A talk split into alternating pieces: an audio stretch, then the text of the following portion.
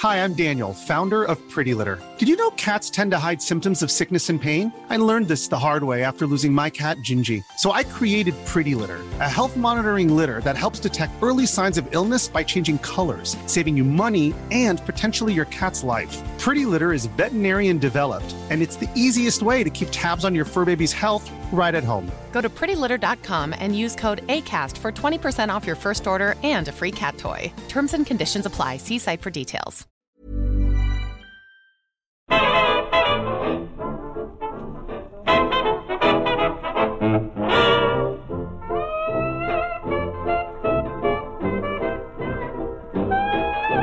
Muy buenas, amigas y amigos. Bienvenidas, bienvenidos una semana más al podcast Reload, programa sobre videojuegos que hacemos desde anightgames.com.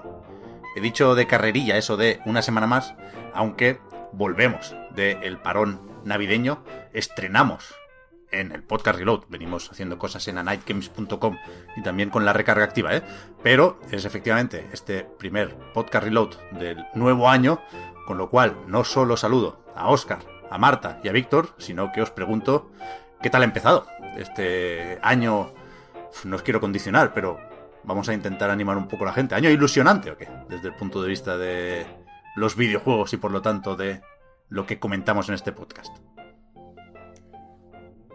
Para mí sí que es ilusionante. O sea, yo no estoy de acuerdo con esa narrativa de que eh, hay los peores años de los, de los videojuegos están siendo ahora, porque yo cada año encuentro juegos que me gustan muchísimo, cada año eh, encuentro algo nuevo, o sea, algo que, que noto o que, o que me, me, llega de los videojuegos por primera vez. Y es que yo creo que eso no se puede ir para mejor. O sea, estamos en, un, en una industria que, que todavía está en su época de, de, crecimiento y autodescubrimiento. Entonces no... No sé, no hay, no hay forma de que haya un año malo en, en, dentro de la industria del videojuego. Yo estoy súper ilusionada. Bueno, dices esto, Marta, o la gente, por cierto, pero yo cuando hablamos sobre todo, yo a Pep le veo muy ilusionado con el 2022. Yo creo, a ti te veo que bajas un poco el nivel de la ilusión, ¿eh? Y tampoco es eso. Yo creo que este año va a ser bastante bueno. Es que buleas todo el rato. Perdón, ¿eh? Ya por empezar con esto, pero... Uy, uy, uy, uy. Pero es que había que sacarlo. Stop bullying. No, Stop bullying. De, mira, de verdad os lo voy a decir, ¿eh? que es un nuevo año, que es que tenemos que hacer ya nuevas bromas. Es que a lo mejor estáis quedando atrasados ya con todo esto, porque todo el mundo sabe que nunca jamás he hecho bullying a nadie. Y es que... Es verdad que aquí has forzado, ¿eh, Oscar? Que Marta había... Había venido no, pero, de buenas. Pero sí que, sí que la, la, última vez que lo hemos comentado por el line, el tema de, del año ilusionante, o fue, fue la última llamada que hicimos, no lo sé.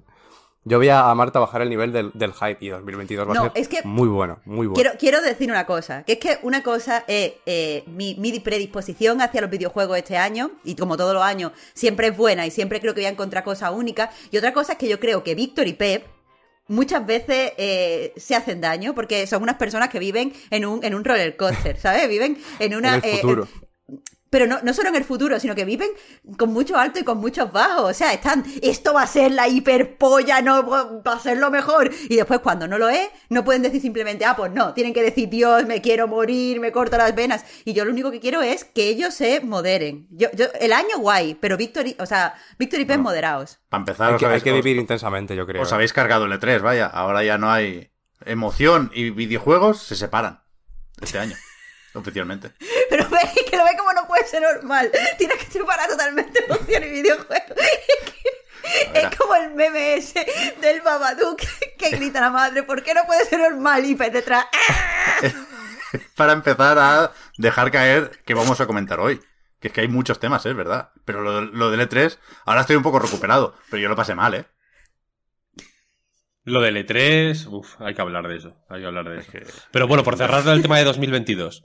2022 va a ser mucho peor de lo que mucha gente piensa. Yo creo que por por, por, por defensa, por higiene mental, por por desesperación, por una serie de motivos de los que en otro momento podemos hablar si queréis, la gente está apostando muchas cartas al 2022 eh, y no va a ser para tanto. ¿Qué pasa? Que al mismo tiempo está el Elden Ring, está el Kirby y está el... Joder, ¿cuál era el otro que tenía en mente?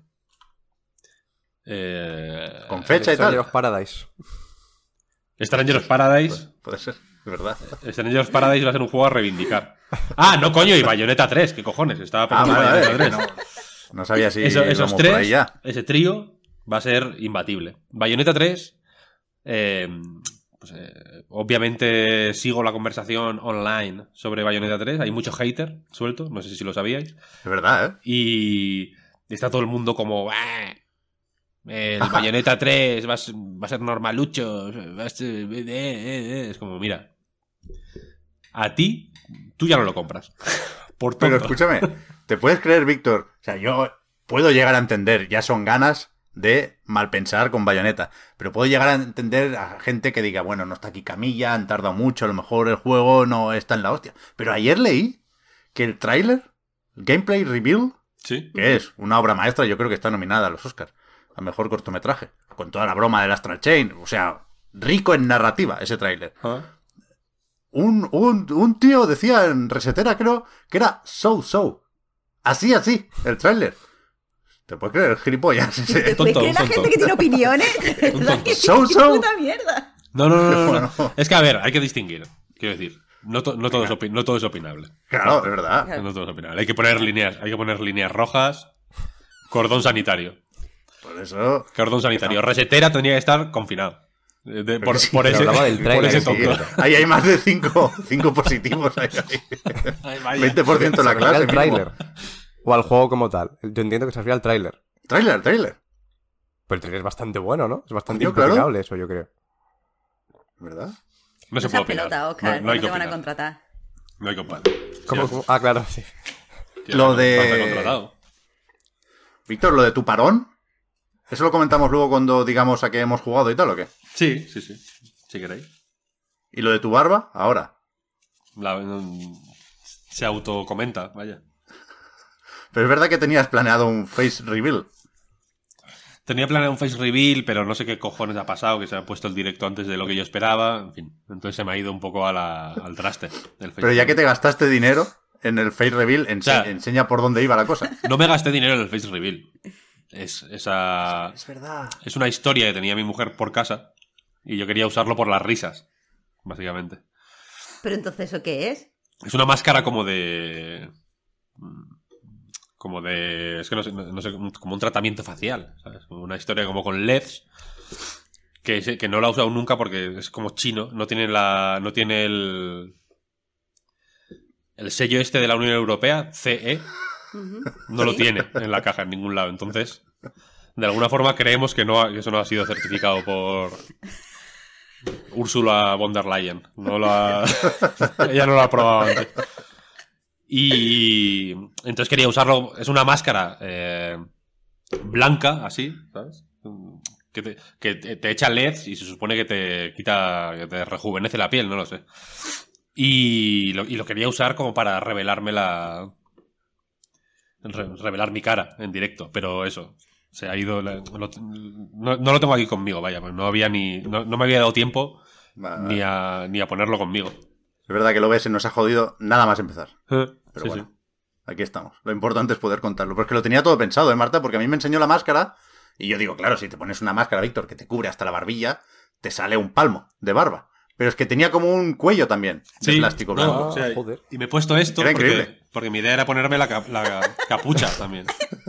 Jo, parece la película esa de Good Night Mommy. Iba a dar un Esta- montón de, de mal rollo, tío. No sé si se ve de qué es la... La ¿De verdad que- ¿Duty? del Call of Duty.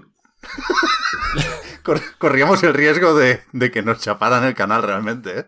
Si no, si, si no destapábamos rápido el pastel. Pero bueno. Eh, yo creo que podemos empezar ya en serio por Sí. segunda o tercera vez esta mañana. Eh, porque eso, hay unas cuantas noticias que comentar y la parte de los lanzamientos quizá no está muy, muy a tope. Pero bueno, déjate de historias. Hemos empezado y hay, bueno, hay un calendario que puede variar. De hecho, ya ha empezado a variar. Podemos comentar también el gran retrasito de la semana. Pero, pero merece la pena echarle un ojo a próximos lanzamientos. Con lo cual, empezamos por el principio, tiramos hacia atrás. Yo creo que hasta el CES de 2022, que sí se celebró en Las Vegas. Y ahí estuvo Sony con su presentación de más o menos siempre. Me pareció un poco chapada a la antigua, la presentación, ¿la visteis? Tuvo un momento este medio incómodo de actor, eh, en este caso el bueno de Tom Holland, mm, que es claramente la imagen de la marca, casi parecía es un anuncio de colonias, porque además es el niño bueno y tal. Y, me pareció una conferencia antigua con eso, con el guion. Pero bueno, no, no quiero perderme mucho más por ahí, porque lo importante es que el mismísimo Jim Ryan anunció, no el dispositivo, ya sabéis que soy muy pesado con esta guerra, pero me sorprendió en su momento leer tantos titulares de anunciada PlayStation VR 2 cuando ya se, se anunció. Quiero decir, el dispositivo, el producto, estaba anunciado oficialmente por parte de Sony. Se habían publicado ya las fotos de los mandos y tal, hace unos cuantos meses. Pero es verdad que se dieron más detalles, especificaciones técnicas, 2000 por 2040 en cada ojo, pinta bien la cosa. Se llamará PlayStation VR 2, efectivamente. OLED, y, las dos además. Ojo. mm, con HDR, que esto parece que es más o menos nuevo y más o menos importante en realidad virtual. Y seguimos sin saber precio ni fecha, con lo cual las opiniones van a tener necesariamente asterisco. Y vimos el primer juego de PlayStation VR 2, que es este Horizon eh, Call of the Mountain, que desarrolla Firesprite en colaboración con Guerrilla, que les habrá pasado algunos assets, pero yo entiendo que se hace sobre todo en el estudio eh, de Liverpool. Opiniones sobre todo esto. Perdón, que he cogido ya demasiada carrerilla. Yo estoy muy a, muy, muy a tope con Yo. PlayStation VR 2. Yo, Yo también, también, yo también. Estoy dispuesto a pagar parece- un buen dinero aquí. Yo también, precisamente porque parece una, una propuesta que no es como de compromiso. O sea, no, no me da la sensación de eh, seguimos testeando las aguas, a ver dónde nos llevan. Esto parece una propuesta como súper, súper seria, ¿no? Como un, una de esta, una, una, una, yo qué sé, una ap- apuesta que es una inversión para quien quiera entrar y que le va a dar lo máximo que se le puede dar. No sé. Yo estoy, la verdad, súper, súper, súper a tope. Sí, yo no he entrado todavía en la VR. Entonces, precisamente por eso, y teniendo pues una Play 5, yo creo que, que es una buena forma de entrar, básicamente porque desde el PC, aparte de las propias exigencias, o sea, de exigencia de precio que tiene comprar las gafas y los mandos y lo que sea, tienes que tener un PC que lo sepa tirar. Aquí por lo menos la base ya la tienes. Y a lo mejor antes no era suficiente porque parecía que se quedaba un poco corto con respecto al menos tecnológicamente lo que proponían en, en PC. Pero, joder, aquí las especificaciones están bastante bien. Sobre todo la- lo de la resolución, creo que es el, el mejor, ¿no? De, ahora mismo de los que hay. Mm, Yo creo que lo que hay de. Lo que puede haber de menos en algunas cositas, que son. Tampoco mucho, ¿no? El, el campo de visión, que no es el más pequeño, pero tampoco es el más grande. El, el cable, igual, que, que, bueno, es uno. Tocará un poco más los huevos a, al- a alguna gente y menos a otros, pero bueno, la cuestión es que efectivamente parece un cacharro mm, bueno, ¿no? Una Mm. cosa de, joder, vale, está a la altura de, un- de unas gafas mm, tochas de PC. Y eso, es, y eso es guay. Creo que el, creo que el, creo que eso es un cambio muy a mejor respecto al a la original y solo falta ver o sea y aparte de lo que decía Oscar de la máquina que efectivamente acompaña también tiene toda la infraestructura de la tienda la- toda la experiencia de, PlayStation que tampoco es moco de pavo. Y ahora solo falta ver con qué lo acompañan. No sé si os habéis metido en la tienda de PlayStation VR alguna vez de software. Porque hay No. mucha experiencia hay Nunca. mucha tontería hay mucha hay mucha cosa que a mí, como jugador, vaya, o, o- o como persona que le interesan las VR pa para jugar, básicamente, no. Nunca me llegó a interesar del todo. ¿Sabes? Había cositas, había. Disfruté mucho, yo qué sé. mm, El, el Drive Club, el- las, las- las cuatro cosillas que hubo así tochas. Algunos juegos muy buenos que, me, que, que- que recuerdo un montón y que los menciono todo el rato porque me parecen la hostia, como el Super Hypercube este. Hmm. O el Beat Saber, que lo probé por primera vez en la en Pl- PlayStation VR.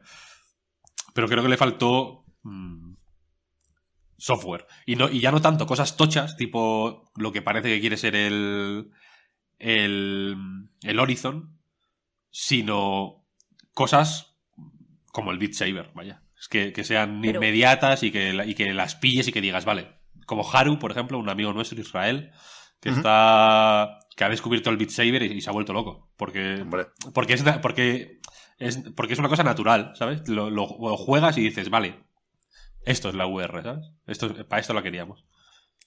Claro, pero eso, eso de experiencias y tal que dices tiene sentido cuando eh, la, la, VR era una, como una promesa, ¿sabes? La gente no conocía la tecnología, la gente, y ahí estoy hablando por mi experiencia, había tenido unas, eh, unos contactos previos con la realidad virtual que muchas veces habían quedado en algo tibio, entonces tenías que, por un lado, como desarrollador, como gente que tal, ver, testear las posibilidades, como usuario tenías que ver si eso era o no realmente para ti y vencer tus propios prejuicios, pero creo que la gente que ya nos vamos a interesar eh, por la VR, ya no hemos interesado, entonces creo que ahora llega desde el punto de vista del software, también desde el punto de vista cultural y tal, el momento eh, importante de la VR y me alegra que Sony, o sea, haya, haya, sabido ver el momento en el que estamos y haya sabido sacar pues un aparato que esté a la altura. Hmm. Sí, lo el que... Saber en la polla, por otro lado, ¿eh? No veas. Sí, yo lo probé... Fue más vendido en, PlayStation Store de realidad virtual también en 2021. Se publicaba el otro día. Lo probé hace unos meses y me pensé en comprarme las gafas estas que van sin. que solo funcionan por, por sí mismas, son los Oculus Quest 2, ¿no? Sí. Que no te hace falta conectarla al, ordenador siquiera. Y me lo pensé solo por el Beat Saber, porque la verdad es que es súper, súper gustoso, súper inmediato. Como dices, te pones gafas y ya estás disfrutando de la experiencia y de la forma más óptima posible. me da la sensación. Pero el, el tema de... No, no, nada, que, el tema de lo de las experiencias, es verdad que todo en VR te lo venden como, o casi todo te lo venden como experiencia y no como un juego en sí mismo. Todo es, parece que todo es para probar lo que estás haciendo, pero nada realmente va un, paso más allá y te propone un juego de verdad. Más allá de, yo que sé, Half-Life, Alyx o algún, alguno más que hay por, por PlayStation. Pero me parece que sigue siendo difícil que a corto plazo, no lo sé, espero que no, que a corto plazo saquen juegos así, juegos que sean juegos juegos y no sean probar cosas. Hmm. Que ojalá, ¿eh? Y a lo mejor este precisamente es el momento. Ahora que se va a estandarizar un poco más, o supongo que esa es la intención con el VR2. Ese es el, tema interesante aquí. ¿Cómo puede hacer Sony para diferenciar su producto de Oculus Quest 2, que es un reproductor de Beat Saber para empezar, y, y después más cosas, y que es un producto relativamente barato y relativamente accesible, que está funcionando especialmente bien? Entonces, relacionado con esto, o sea, yo creo que Sony tiene que hacer algo para justificar un precio que, sin duda, va a ser muy superior. Así que, mmm, directamente, porra. Saldrá PlayStation VR en 2022, parte A, y ¿cuánto costará? Eh, no sé, yo creo que sí que, yo... sí que puede, creo que puede salir en 2022, sin mucho problema, vaya. ¿No? yo, creo que, que, puede salir en 2022, yo diría que sí, por dos cosas. Eh, primero, porque, eh, como tú dices, tiene que, diferenciarse. Y creo que, evidentemente, eh, y durante unos años más, Sony tiene como la delantera de ser la marca más conocida, o sea, de ser la consola y después tener las marcas más conocidas dentro de la industria del videojuego. Y eso lo tienes que aprovechar. Entonces, creo que si quieren diferenciarse, a lo mejor que pueden hacer es utilizar sus marcas de alguna manera para hacer jueguitos con, con esas marcas que la gente ya conozca y que a partir de ese juego la gente se interese por la VR. La gente entiendo que todavía no esté interesada. Entonces, tiene que salir en el 2022 porque no sé qué previsiones tienen de mantener este liderazgo. Yo creo que todavía les quedan unos años, pero no, no lo puedo saber. Entonces, eh, tienen que sacarlo lo más pronto posible. Aparte, eh, eso no hay todavía mucha PS5, pero mm, no sé, no me parece que, o sea, no me parece que las previsiones de vender la VR de Sony esté al nivel de vender la PS5. Ya, pero yo, yo creo que es importante que empiece con buen pie. Porque si no, si eh, al mes y medio de estar a la venta ya no hay juegos, ya no se habla de eso, se entra en una, dinámica negativa, como las primeras gafas de PlayStation, y de ahí no van a salir. Entonces, yo digo 500 pavos, porque mm. creo que PlayStation VR costaba de salida 400 sin los mandos, porque te mandaban a buscar los moves si los tenías en el armario, y si no, si comprabas la cámara y los mandos, la cosa subía bastante. Aquí eh, sí o sí tiene que funcionar esto con los mandos, con los PlayStation VR2 Sense Controller, creo que se llaman. Con lo cual, y, tiene mucha más tecnología el cacharro, no solo la resolución, sino el seguimiento de los ojos, trackers por todos los lados. Yo veo muy difícil que lo bajen de 500 euros. Pero me parece casi más interesante lo otro. Yo, por cierto, ya lo dejo caer, yo estaría dispuesto a pagar 500 euros si el software acompaña, que es lo que comentamos después. Pero, para sacarlo en 2022, si no pasa nada raro con el stock de PlayStation 5, yo creo que deberían ser compatibles con PC? Que es otra pregunta, creo que es relativamente pertinente por el relativo acercamiento de PlayStation al PC con God of War y compañía, ¿no? Yo creo que si no hay stock de PlayStation 5 no, no tiene sentido sacar las gafas, porque entonces nadie va a querer desarrollar juegos para ese dispositivo. Y si lo metes en el PC, de alguna forma, la gente tiene que saber que con PlayStation VR 2 se puede jugar a Half-Life Alyx. Si no, ¿para qué te metes? Ya. Yo no que estoy de acuerdo en que la gente no vaya a querer desarrollar si no hay esto suficiente de PS5. No sé con quién estaba hablando hace poco eh, que desarrolla también para VR, pero me dijo algo así como que muchos inversores tienen como el concepto de que la VR es el futuro y muchas veces es más fácil siendo un estudio independiente conseguir financiación si desarrollas en VR. Así que imagino que hay mm, estudios que pueden estar interesados en ese sentido, sobre todo estudios que trabajan muy pegados a la tecnología. No, no termino de, de estar de acuerdo con lo que dices. Pero ahí ya no, no, no es más rollo metaverso y mierdas similares que otra cosa. Quiero decir, lo que parece más o menos claro es que el éxito de eh, Quest 2, y para no pillarme los dedos, cito a Digital Foundry, que lo comentaban en su podcast, en Digital Foundry Direct, el éxito de Quest 2, decía, ha hecho que los juegos para realidad virtual sean, en general, menos ambiciosos. Porque quien hace o, o quien plantea una experiencia para la realidad virtual eh, se impone que tenga que funcionar de forma autónoma en Quest 2. Claro. ¿Sabes? Entonces, PlayStation VR 2 tiene que saltar eso. Y yo creo que lo va a intentar con como mínimo el Horizon VR, ¿eh? Pero. Pero yo creo que es, que es, que es evidente que falta que alguien eh, se ponga un poco a rebufo de Half-Life Alyx. Y yo creo que Sony tiene que hacerlo. Y creo, y aquí ya me pongo muy pejiguero y muy exigente y estoy pidiendo seguramente demasiado, ¿eh? Pero yo creo que lo que faltó en PlayStation VR, la primera, la de Play 4, es que Sony eh, le dijera al usuario que se lo creía de verdad, que iba en serio. Y eso se hace pidiéndole a Naughty Dog y a Santa Mónica que te hagan un puto juego. No a Fire Ahí está. Sprite, que te pille la licencia de- o la franquicia de otro. No, no, hazlo tú. O sea, y el Horizon, o el God of War, o el Uncharted, o lo que toque, que sea uno de verdad. No un spin-off en el que Aloy pasaba por ahí. A ver, en este momento tiene que ser un spin-off porque todavía no, no tienen el mm, fucking producto. Pero eh, a mí sí que me da la sensación de que están dispuestos a usar sus marcas y que todo al final, si se lo están tomando tan en serio como yo creo, les va a llevar ahí. Sí, pero a ver. O sea, lo que pasa yo es que no, entiendo no lo que- decir... Yo entiendo lo que dice. Pet, porque efectivamente, porque como se demuestra es haciendo Half-Life Alyx. ¿no? Es como, ¿cuál es el. el- en- lleva- mira, Valve, ¿no? Dice, mira, llevamos 10 años sin hacer un puto juego normal, ¿no? Hemos estado haciendo tonterías del Dota, de las cartas, de su puta madre. ¿Queréis el Half-Life 3? Pues lo más parecido que vais a tener es este, que es para realidad virtual. O sea, quiero decir, yo entiendo que hay una resistencia a bloquear el acceso a ciertos contenidos a quien no pase por el aro de comprar un hardware caro, etcétera, etcétera. Pero en cierto momento es lo que hay que hacer. Porque si no, el, el- el- el- aparato que, que- que- que tienes que vender a través del software, las PlayStation VR 2 en ese momento, va a ser siempre secundario. Va a ser siempre un accesorio. ¿Sabes? Va a ser como un volante. No, no hay ningún juego exclusivo para volante, ¿sabes? El Gran Turismo 7 no es exclusivo, ¿sabes? Para, jugar con un volante. Puedes jugar con el mando. Porque el volante es un accesorio y como tanto es, pues, accesorio, valga la redundancia, ¿no? Eh, Yo creo que aquí lo... A mí me, me, moló la... Y, creo que va por ahí la cosa. Me moló que el, el Horizon este lo anunciaran como un juego de guerrilla y Fire Sprite, es decir, no de Fire Sprite y guerrilla. Quiero decir, ahí el orden entien- entiendo que importa, aunque todo el mundo pensó automáticamente que era un juego de Fire Sprite, que bueno, que guerrilla igual, es- igual tienen un Dropbox compartido, ¿no? Al, al final.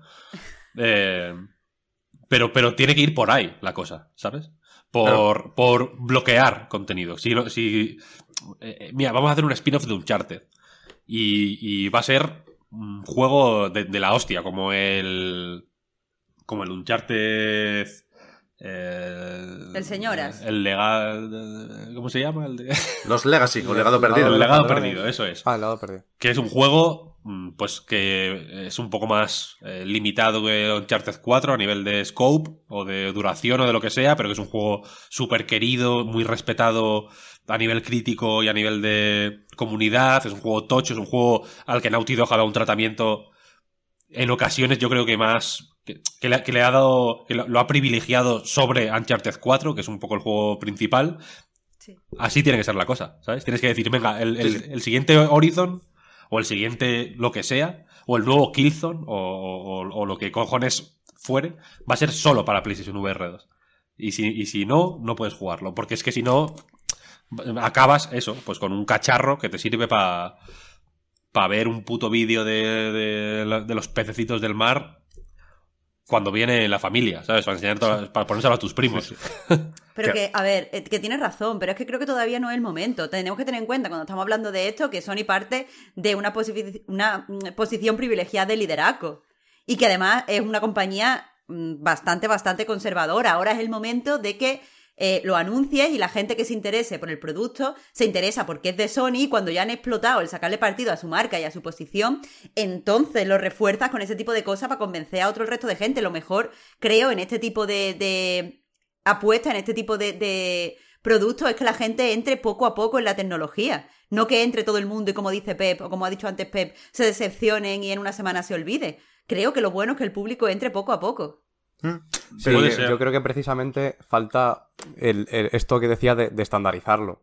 Quiero decir, eh, me, gusta el ejemplo que, dices, Víctor, de los Legacy, pero a lo mejor eso es para ahora, pero por el sentido de lo, de lo que es como, como spin-off, como buen juego, buen contenido, aunque sea más, más contenido, valga la redundancia, pero, pero dentro de, mm, eh, de eso, de la VR y un juego decente, un juego eh, completo, un juego que te tengo que ofrecer lo que, lo que te quiero ofrecer y usando bien las mecánicas del VR. Quiero decir, dándole un sentido a que las esté utilizando.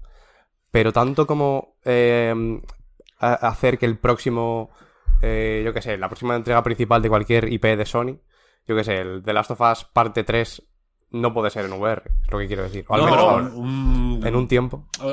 pero es que, joder, eh, habláis de Sony como si tuviera que adaptarse a algo. Sony es o sea, Sony no tiene que verlas venir y adaptar su estrategia a la que va a venir. Sony está en la posición privilegiada efectivamente de poder ser la que determina lo que se hace. Pero que e-, esas cosas no son así, eso yo sé que es lo que parece. Pero normalmente cuando tú estás en una posición de liderazgo, lo que más te conviene es comportarte de forma conservadora, porque quieres que, eh, lo que te hace que estés en el liderazgo es que eres mainstream, el que no, eres, no haces nada demasiado estridente para la mayoría del público. Entonces, si das un golpe en la mesa y dices, mira, es que esta franquicia que tú quieres jugar, que solo conoces PS5 de refilón y eres un jugador, pues, eh, yo qué sé, que juega tres o cuatro juegos al año, eso solo lo vamos a sacar en VR. Pues a lo mejor ese, ese jugador se, se, rechufla si no conoce la, la, VR. es que tienes que ser conservador. Sí, pero o sea, el caso de Alex a mí me parece súper eh, explícito. Quiero decir, nadie ha dicho. Nadie ha dicho, joder, puta Valve de mierda. Qué hijos Pero porque creo que, que la gente que, juega ¿eh? en PC muy poca y la gente, que, que, juega en consolas son muy diferentes.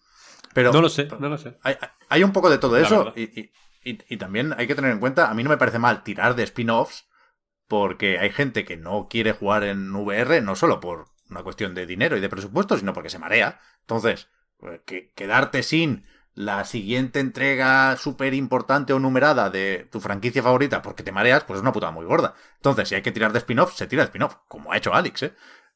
Pero que lo hagan los estudios de primera línea, porque si no, eh, estás proyectando la imagen de que bueno, es secundaria para ti. Esta plataforma, es que es una plataforma, no olvidemos, no es un periférico, no es el volante. Es una puta plataforma. Es como cuando Nintendo tenía sobremesa y portátil. Entonces hay que cuidar las dos, faltaría más. Y, para mí, empezar con Fire Sprite, que seguramente son muy buenos y que ya, entre otras cosas, los compró Sony seguramente pensando en realidad virtual, ¿no? Yo creo que Fire Sprite la podemos asociar ya un poco a carreras y realidad virtual. Y seguramente lo acabarán haciendo muy bien. Pero de entrada, yo creo que es más ilusionante para todo el mundo lo que puede hacer Asobi con otro Astrobot, que puede ser un pepinazo de cuidado. es más interesante lo que puede hacer Insomniac, que estamos ahora todo el rato con Spider-Man y con Ratchet. Pero Insomniac tuvo una época de hacer muchas cosas para Oculus, y bastante buenas, por cierto. Insomniac está ya, me juego lo que queráis, haciendo algo de realidad virtual. Entonces, pum pum, vayamos construyendo sobre eso. Que hay que hacer malabares con los recursos, porque no puedes dejar a PlayStation 5, que seguirá siendo el objetivo principal, eh, sin lanzamientos de Naughty Dog, porque Naughty Dog se centre en la re- realidad virtual. Pues evidentemente, pero para eso Sony lleva mucho tiempo diciendo, a lo mejor no estamos comprando tanto como otros, pero sí estamos haciendo que crezcan mucho los estudios que ya tenemos. Sin duda, Naughty Dog puede tener en paralelo eh, internamente un desarrollo para realidad virtual mientras sigue con lo que sea que esté haciendo. Y, yo creo que es- eso es ilusionante, creo que el escenario es o permite ser mucho más optimista que con la primera PlayStation VR y hay que demostrarlo. Lo que lo poquito que sabemos hasta ahora no es un mal comienzo, pero yo creo que no es suficiente con lo que parece que será Horizon Call of the Mountain. Hay que dar un poquito más y a lo mejor, no quiero chulear, pero a lo mejor me condiciona el hecho de haber jugado a Half-Life Alyx. De verdad que te cambia la puta vida esa mierda. De verdad que cuando tonto. acabas dices, vale, el, el siguiente así, ¿dónde coño está?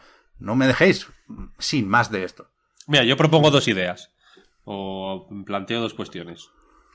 En el chat nos están, recor- nos están diciendo, ¿por qué tratáis Alex como spin-off cuando es tal? Alex, Por- yo no quería... Half-Life 3, coño. Yo no quería dar esa impresión.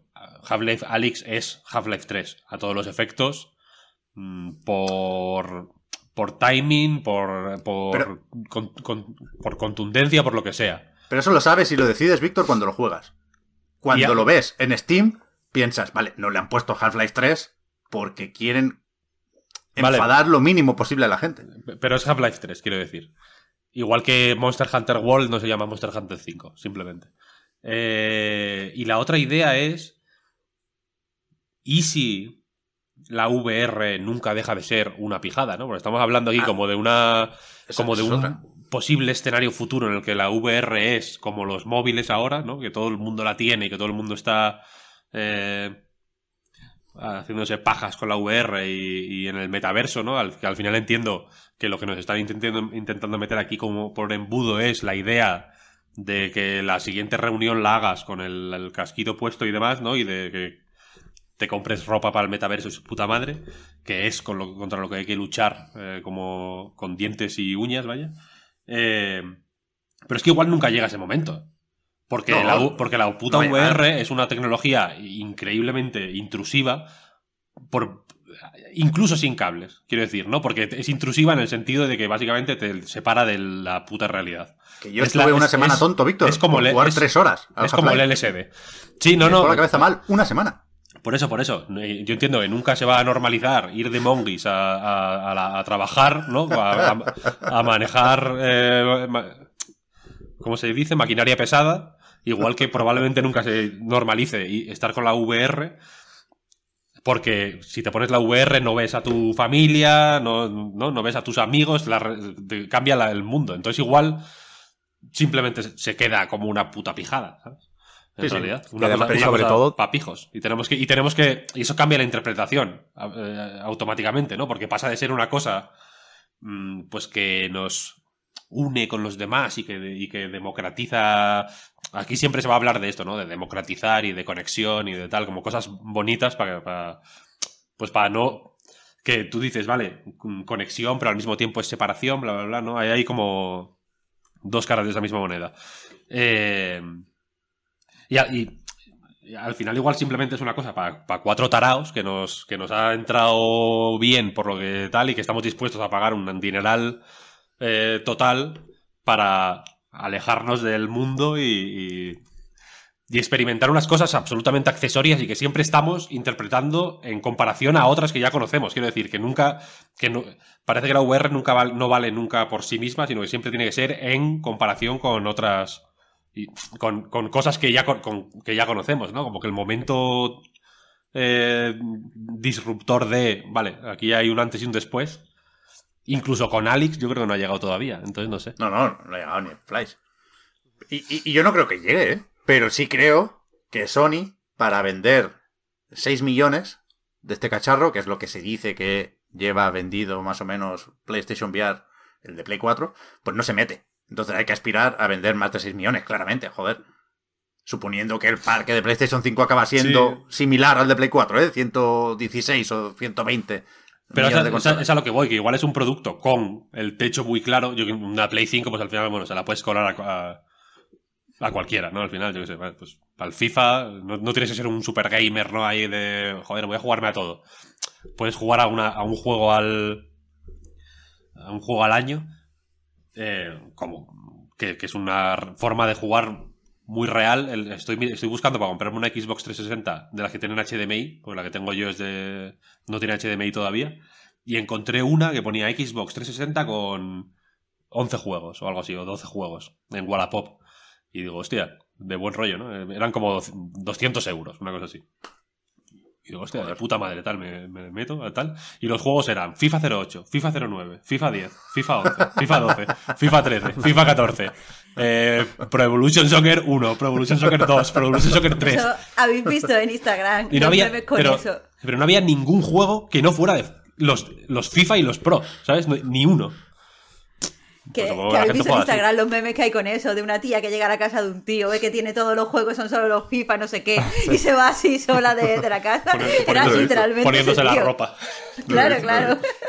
Pero esto que, que comentas, Víctor, de lo de la, la pijada y precisamente lo que comentaba también Pep de, de que no la gente no, o sea, no, no puede sacar un juego principal en una en, en VR exclusivo por lo de que la gente se la va a perder por el motivo que sea, ¿no? Por pues por puede ser por Marios, pero yo creo que lo principal es la puerta de entrada obligatoria, que por mucho que eh, haya ya mucha base de jugadores que tenga la Play 5, no quita que esos 500 euros te los has tenido que gastar y los otros 500 euros o lo que sea que vaya a valer en la VR te los tienes que gastar también. Y al final, si te tienes que gastar 1000 euros para poder jugar a lo que salga en VR, entonces creo que la estandarización de esto pasa por porque no te haga falta nada más que las gafas. Sinceramente yo creo que va por ahí y no creo ni muchísimo menos que sea a corto plazo, pero tiene que ser una plataforma en sí misma que ya lo es, pero si sigues dependiendo de otra, creo que no eso, eso limita un poco no puedes avanzar básicamente por eso, por la, la puerta de entrada económicamente hablando. Pero es que, pero a lo que voy, a lo que iba antes. Igual la PlayStation VR, mm, pues estiman 6 millones porque tiene ese techo. ¿Sabes lo que quiero decir? Que la Play 5 es para todo el mundo, pero la PlayStation VR igual, igual tiene ese, tope y más allá de ahí no se va a vender más, ¿no? Y- y puede que todo lo que estamos haciendo ahora es retórica eh, barata para justificar que somos unos pijos de mierda, ¿sabes? Pero es que no, Que no, que no, que no. estoy de acuerdo contigo. Yo pensaba como tú, yo pensaba como tú, ah, porque yo odiaba la VR porque mi, tenía un montón de prejuicios y mi experiencia con la VR había sido mala porque tengo cinetosis y me, me mareaba. Eh, y ah, después de probar eh, la VR, no solo no me parece que sea algo para pijos, sino que me parece que tiene más posibilidades que eh, otro tipo de, aparato. Porque, por ejemplo, yo veo a mi madre intentando jugar. Mi madre no entiende un mando. De verdad, o sea, no, no entiende eh, que un... por ejemplo, yo pongo a mi madre con un mando en un espacio eh, de un mundo abierto mi madre no entiende cómo se tiene que mover, no entiende bien a dónde se tiene que dirigir y tal. Pero creo que la VR es mucho más orgánica en ese sentido. Y cuando yo le pongo las experiencias, por ejemplo, de Oculus Quest 2, mira, mi hermano, mi hermano ha jugado a consolas cuando era mm, mm, adolescente, pero lo dejó. Yo ahora no entiende bien los videojuegos, no le gustan. Pero sin embargo, te mostró un montón de interés cuando le puse la experiencia principal de, de Oculus Quest 2. Rollo la de bailar con el robot y tal, eso le hizo gracia. Entonces sí que creo que a la gente le puede llamar esto mucho más la atención. Sí que creo que hay muchas más cosas por hacer, porque además, eh, cuando creo que la intención, que a mí no me llama, pero comprendo que cuando se crean tipos de experiencias o se intenta hacer otras cosas, no solo que también se intenta crear este metaverso para que la gente tenga eh, entre dinero y tal, sino que también se intenta llamar a la gente que no le gustan los videojuegos. Yo creo que puede ser muy interesante esto de los conciertos en si se hace bien. O creo que puede ser interesante según qué espacios de trabajo si se hacen bien. No, sé, de verdad que, o sea, veniendo ahora de, de una pandemia y de cómo hemos tenido que estar aislados y tal, yo no veo tan ominoso el hecho de que exista un espacio donde nos pudiéramos encontrar y pudiéramos hablar. Mm, No, no, lo, no quiero verlo solo eh, dentro de- del tecnopesimismo. Así que, de verdad que, que yo creo que simplemente eh, el que se convierta en algo mayoritario, en algo de, ni- de nicho, solo depende, aparte de factores económicos, como lo que ha dicho Oscar, de que la gente pruebe de verdad lo que le ofrece eh, la, la. Porque creo que la gente lo interpreta muchas veces con la típica atracción de feria donde te metían en un cacharro que hacía como y te lanzaban agua y esas mierdas. Yo creo que hace falta que nos den motivos para ser pesados, como ha hecho Valve, como hicieron con Beat Saber y como yo creo que tiene que hacer, por ejemplo, ya digo, el Team Asobi.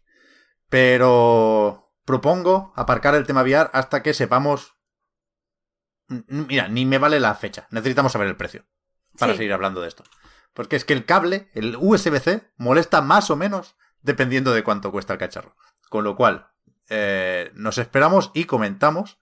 O sea, ¿cuándo vamos a saber el precio y la fecha? No lo sé. Quizás en la GDC, la Game Developers Conference, que se celebra en principio el mes de marzo. Pero desde luego no en el E3. Porque eh, si lo hubiera, seguramente Sony tampoco iría. Pero es que ni siquiera está claro que vaya a verlo. Me interesa aclarar esto también. La ESA, ¿cómo es? Electronic Software Association, de ESA, quien organiza el E3, ha dicho que no habrá eh, feria presencial en 2022. Iba a decir ahora lo de la posibilidad de que lo hubieran cancelado antes, pero lo dejamos para después. No ha dicho que vaya a haber E3 digital. Podemos suponer que es su intención, porque si ha dicho que les emociona pensar en las posibilidades de repetir un E3 como el del año pasado, pero que no. Pero no está confirmado que vaya a haber E3 este año en absoluto. Lo único que está confirmado es que no será en Los Ángeles, en el Convention Center, que no se volverá a lo que había antes de 2019, ¿no? Y, y se dice que esto es una decisión que la ESA había tomado hace ya mucho tiempo, que ahora ha aprovechado la situación jodida a más no poder con la variante Omicron, pero que no sé hasta qué punto podemos plantear así el debate. Yo creo que se entiende y que es válido. Pero no sé cómo de muerto está el E3, yo creo que bastante. Muerto y enterrado. Sí, ¿no? Yo creo que sí. Estoy poniendo tweets de, para, de, de promoción, ¿eh? No, ¿Y qué hacemos con no esto? penséis mal de mí. Yo no, o sea, no, no creo que, que signifique ese mensaje que no vaya a hacerse eh, durante 2022. De hecho, precisamente era... O sea, si, si dicen esto es porque dan a entender que lo que van a hacer es hacerlo virtual. Y ya está, no creo que vaya más allá. Pero bueno, a largo plazo, bueno, largo plazo, a medio plazo, también me da la sensación de que, de que no va a ningún lado. Vaya. A lo mejor este es el último, a lo mejor, a lo mejor ni hay, vaya, es una posibilidad. Yo creo que, que sí va a haber. Lo que es evidente es que va para abajo, que no Sí, va sí, para arriba. está claro, y, está que, claro. y que si se hace un E3 digital en 2022 será un poco peor que el de 2021, que ya es decir. O sea, el E3 está completamente en manos de Xbox y de Nintendo, que son los que el año pasado hicieron su direct y su presentación eh, Xbox and Bethesda Showcase, y que no sé hasta qué punto ahora les interesa, como les interesaba antes, Phil Spencer claramente tiene el discurso de a los gamers les gusta el E3, a nosotros nos gustan los gamers, ergo a nosotros nos gusta el E3, aunque la última vez ya lo hiciéramos en, en el Microsoft Theater al lado, pero que, que ¿dónde está el negocio aquí para la ESA? Quiero decir, eh, en parte estamos en esta situación porque la ESA pide mucho dinero a las compañías para tener presencia en el E3. Entonces, que Microsoft o Nintendo paguen por estar en el E3 es absolutamente impensable ahora mismo. O sea, Nintendo es tan fácil como en el Direct de junio quitar el subtítulo de E E3 2022 en este caso, ¿no? Y Microsoft, ¿qué coño va a pagar? Si es lo que aguanta el E3. La ESA le tiene que pagar a Microsoft. Entonces, es, es una situación mm, para la que yo creo que no hay salida. Y bueno, decías lo de Nintendo, pero Nintendo como tal no está en el E3, ¿no? Simplemente hace su presentación en el marco del Pero E3. que, pero que el Direct se llame E3 Ah, le da mucha fuerza al E3. Sí, sí, sí. Sí. O sea, es el E3. Si Sony hace una presentación la semana antes o la semana después, eso no es E3, porque Sony no lo dice. Pero sí aparece en las, o sea, la letra E y el número 3 en los directs de Nintendo. ¿Qué necesidad hay de mantener eso ahora? ¿A quién beneficia? No, no lo sé. También el E3 está muy deteriorado a nivel de imagen. Mucho, mucho, mucho. No tiene. No voy a decir que no tiene interés, pero desde luego se ve todo lo que está relacionado con el E3 con más. Con escepticismo, un poco con. con sorna incluso, ¿no? Es como una. También por. por su culpa, quiero decir. No es algo. Sí. No es que la gente se haya puesto de acuerdo para.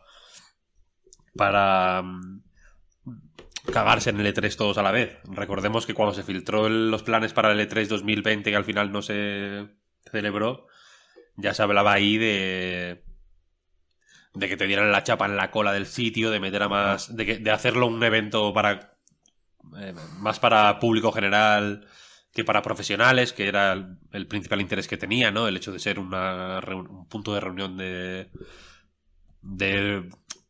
Se suele hablar de la prensa porque es un poco la gente que más habla sobre el E3 desde el E3, pero bueno, en el E3 se encontraban eh, desarrolladores, publishers, eso- era un sitio para hacer negocios Retailers. para enseñar juegos, para encontrar publishers, para hacer tratos con tiendas, etcétera, etcétera. Quiero decir que, no- que la parte de la prensa pues tenía importancia de cara a transmitir X información clave al público, pero la, los tratos que se hacían ahí, que entiendo ya no tienen tanto sentido porque hay emails, básicamente, ¿no? Y está el Skype al final, para si quieres ver a alguien, le, puedes llamar con, des- desde el WhatsApp si quieres, vaya.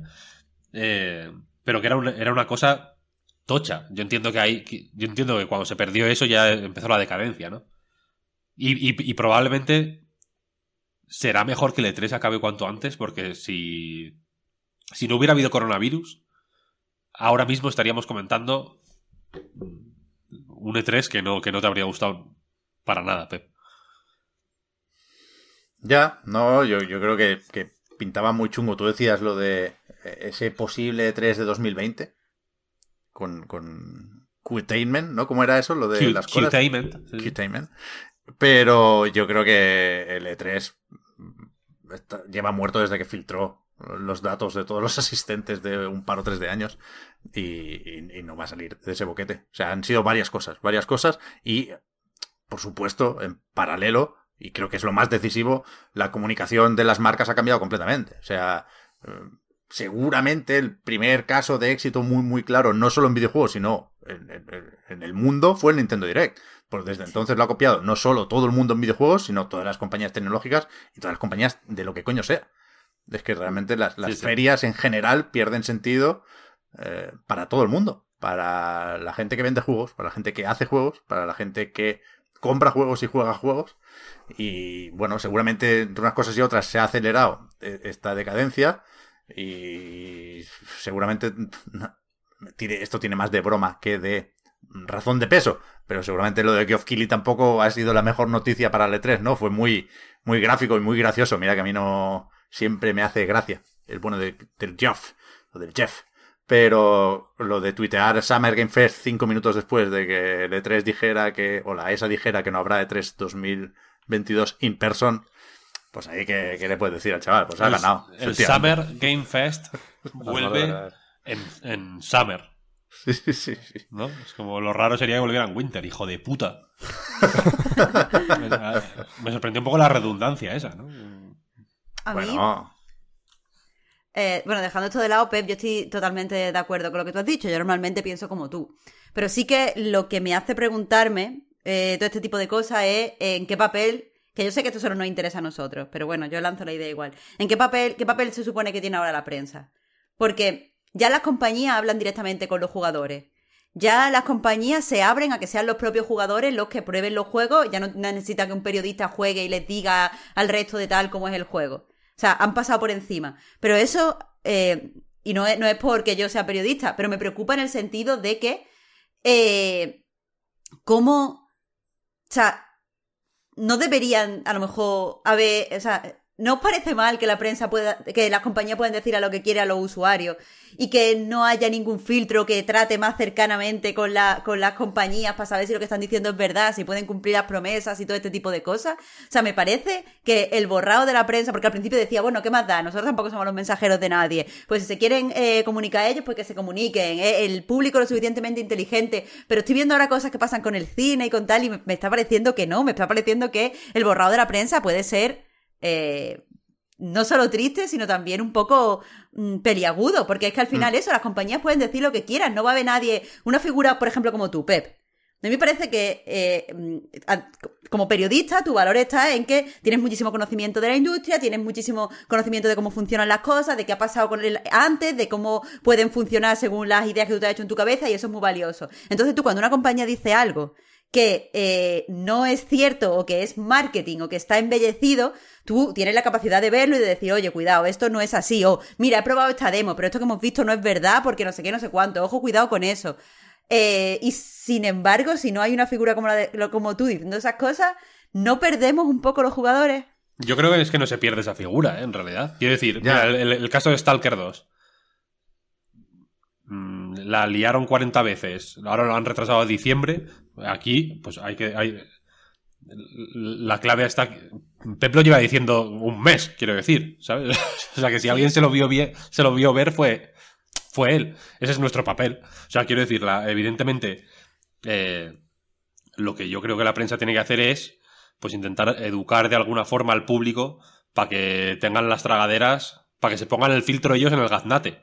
No, para que no traguen acríticamente eh, eh, con, con toda la mierda que les, que, le- que les, que les dan, que, que, se- que es mucha y será, y será más. Y en el E3 era la misma, eh, quiero decir. eh, Sí, sí. Porque en, el, y en yo- el E3, en el E3, tú entrabas a un sitio, te, te enseñaban un material, te distribuían unas imágenes y tú básicamente re- repetías esa información porque, la- porque por, por, las, por el contexto, por el por las limitaciones de tiempo, por lo que hay casos y casos, ¿eh? en realidad, pero en general, en, en una- en un porcentaje alto de los casos, básicamente eh, eras un intermediario que no que tampoco podía aportar muchísimo, ¿sabes? Porque no había tiempo, por- porque era todo rápido, rápido, porque no había eh, muchas oportunidades para, eh, por ejemplo, si veías una demo hands-off, por ejemplo, ahí está. Tenías, hablabas de memoria siempre, quiero decir, no podías ver el, el vídeo varias veces para ver detalles o lo que sea. Eh, Eso, eso se convertía en. Yo qué sé, yo cuando vi The Witcher 3, Sí. ya- lo, lo recuerdo de una forma así un poco mítica porque es que yo no he vuelto a ver ese material nunca, porque fue una cosa que ocurrió en directo, ¿sabes? Como un concierto.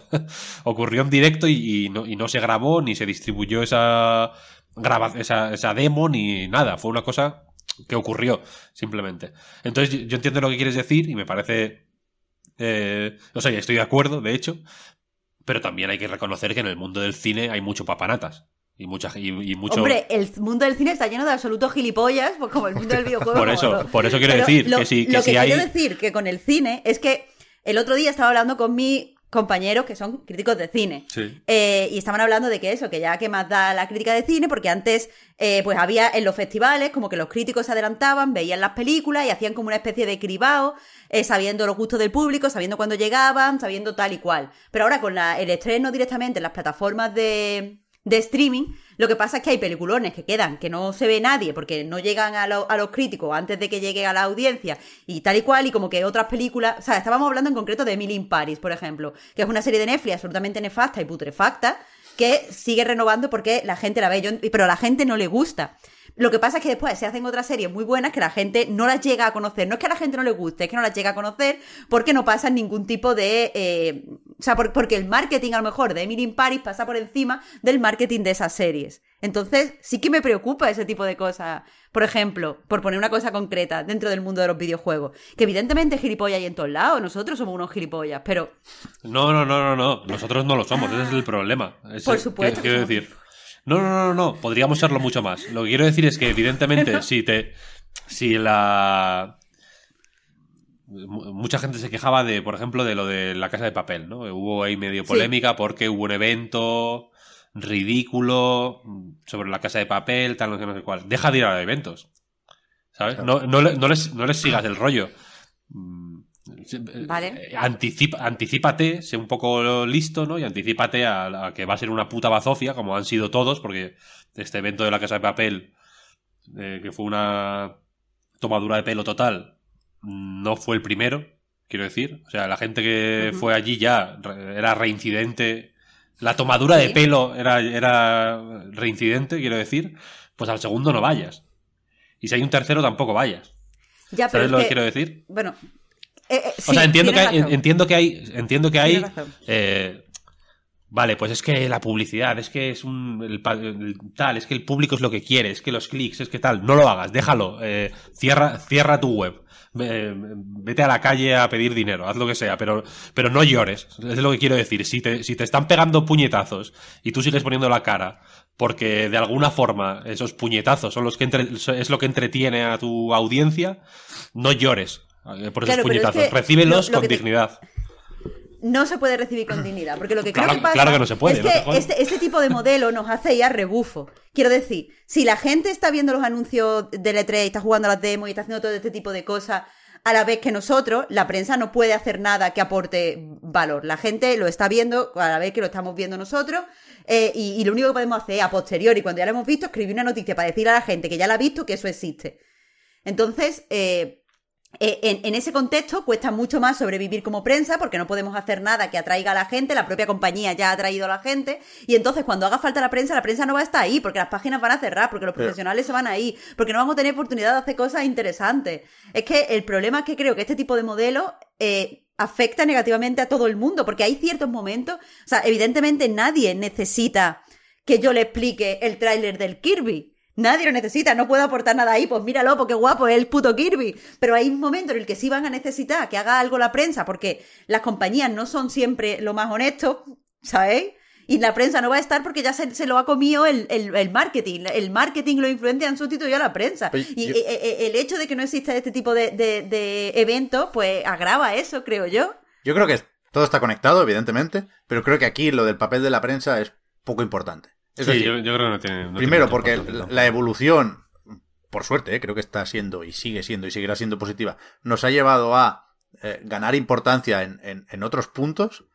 Eh, en el lanzamiento de un juego creo que la crítica gana importancia por eso, por las mentiras y por que cada vez son más evidentes los trucos que hacen las editoras para acallar esas críticas.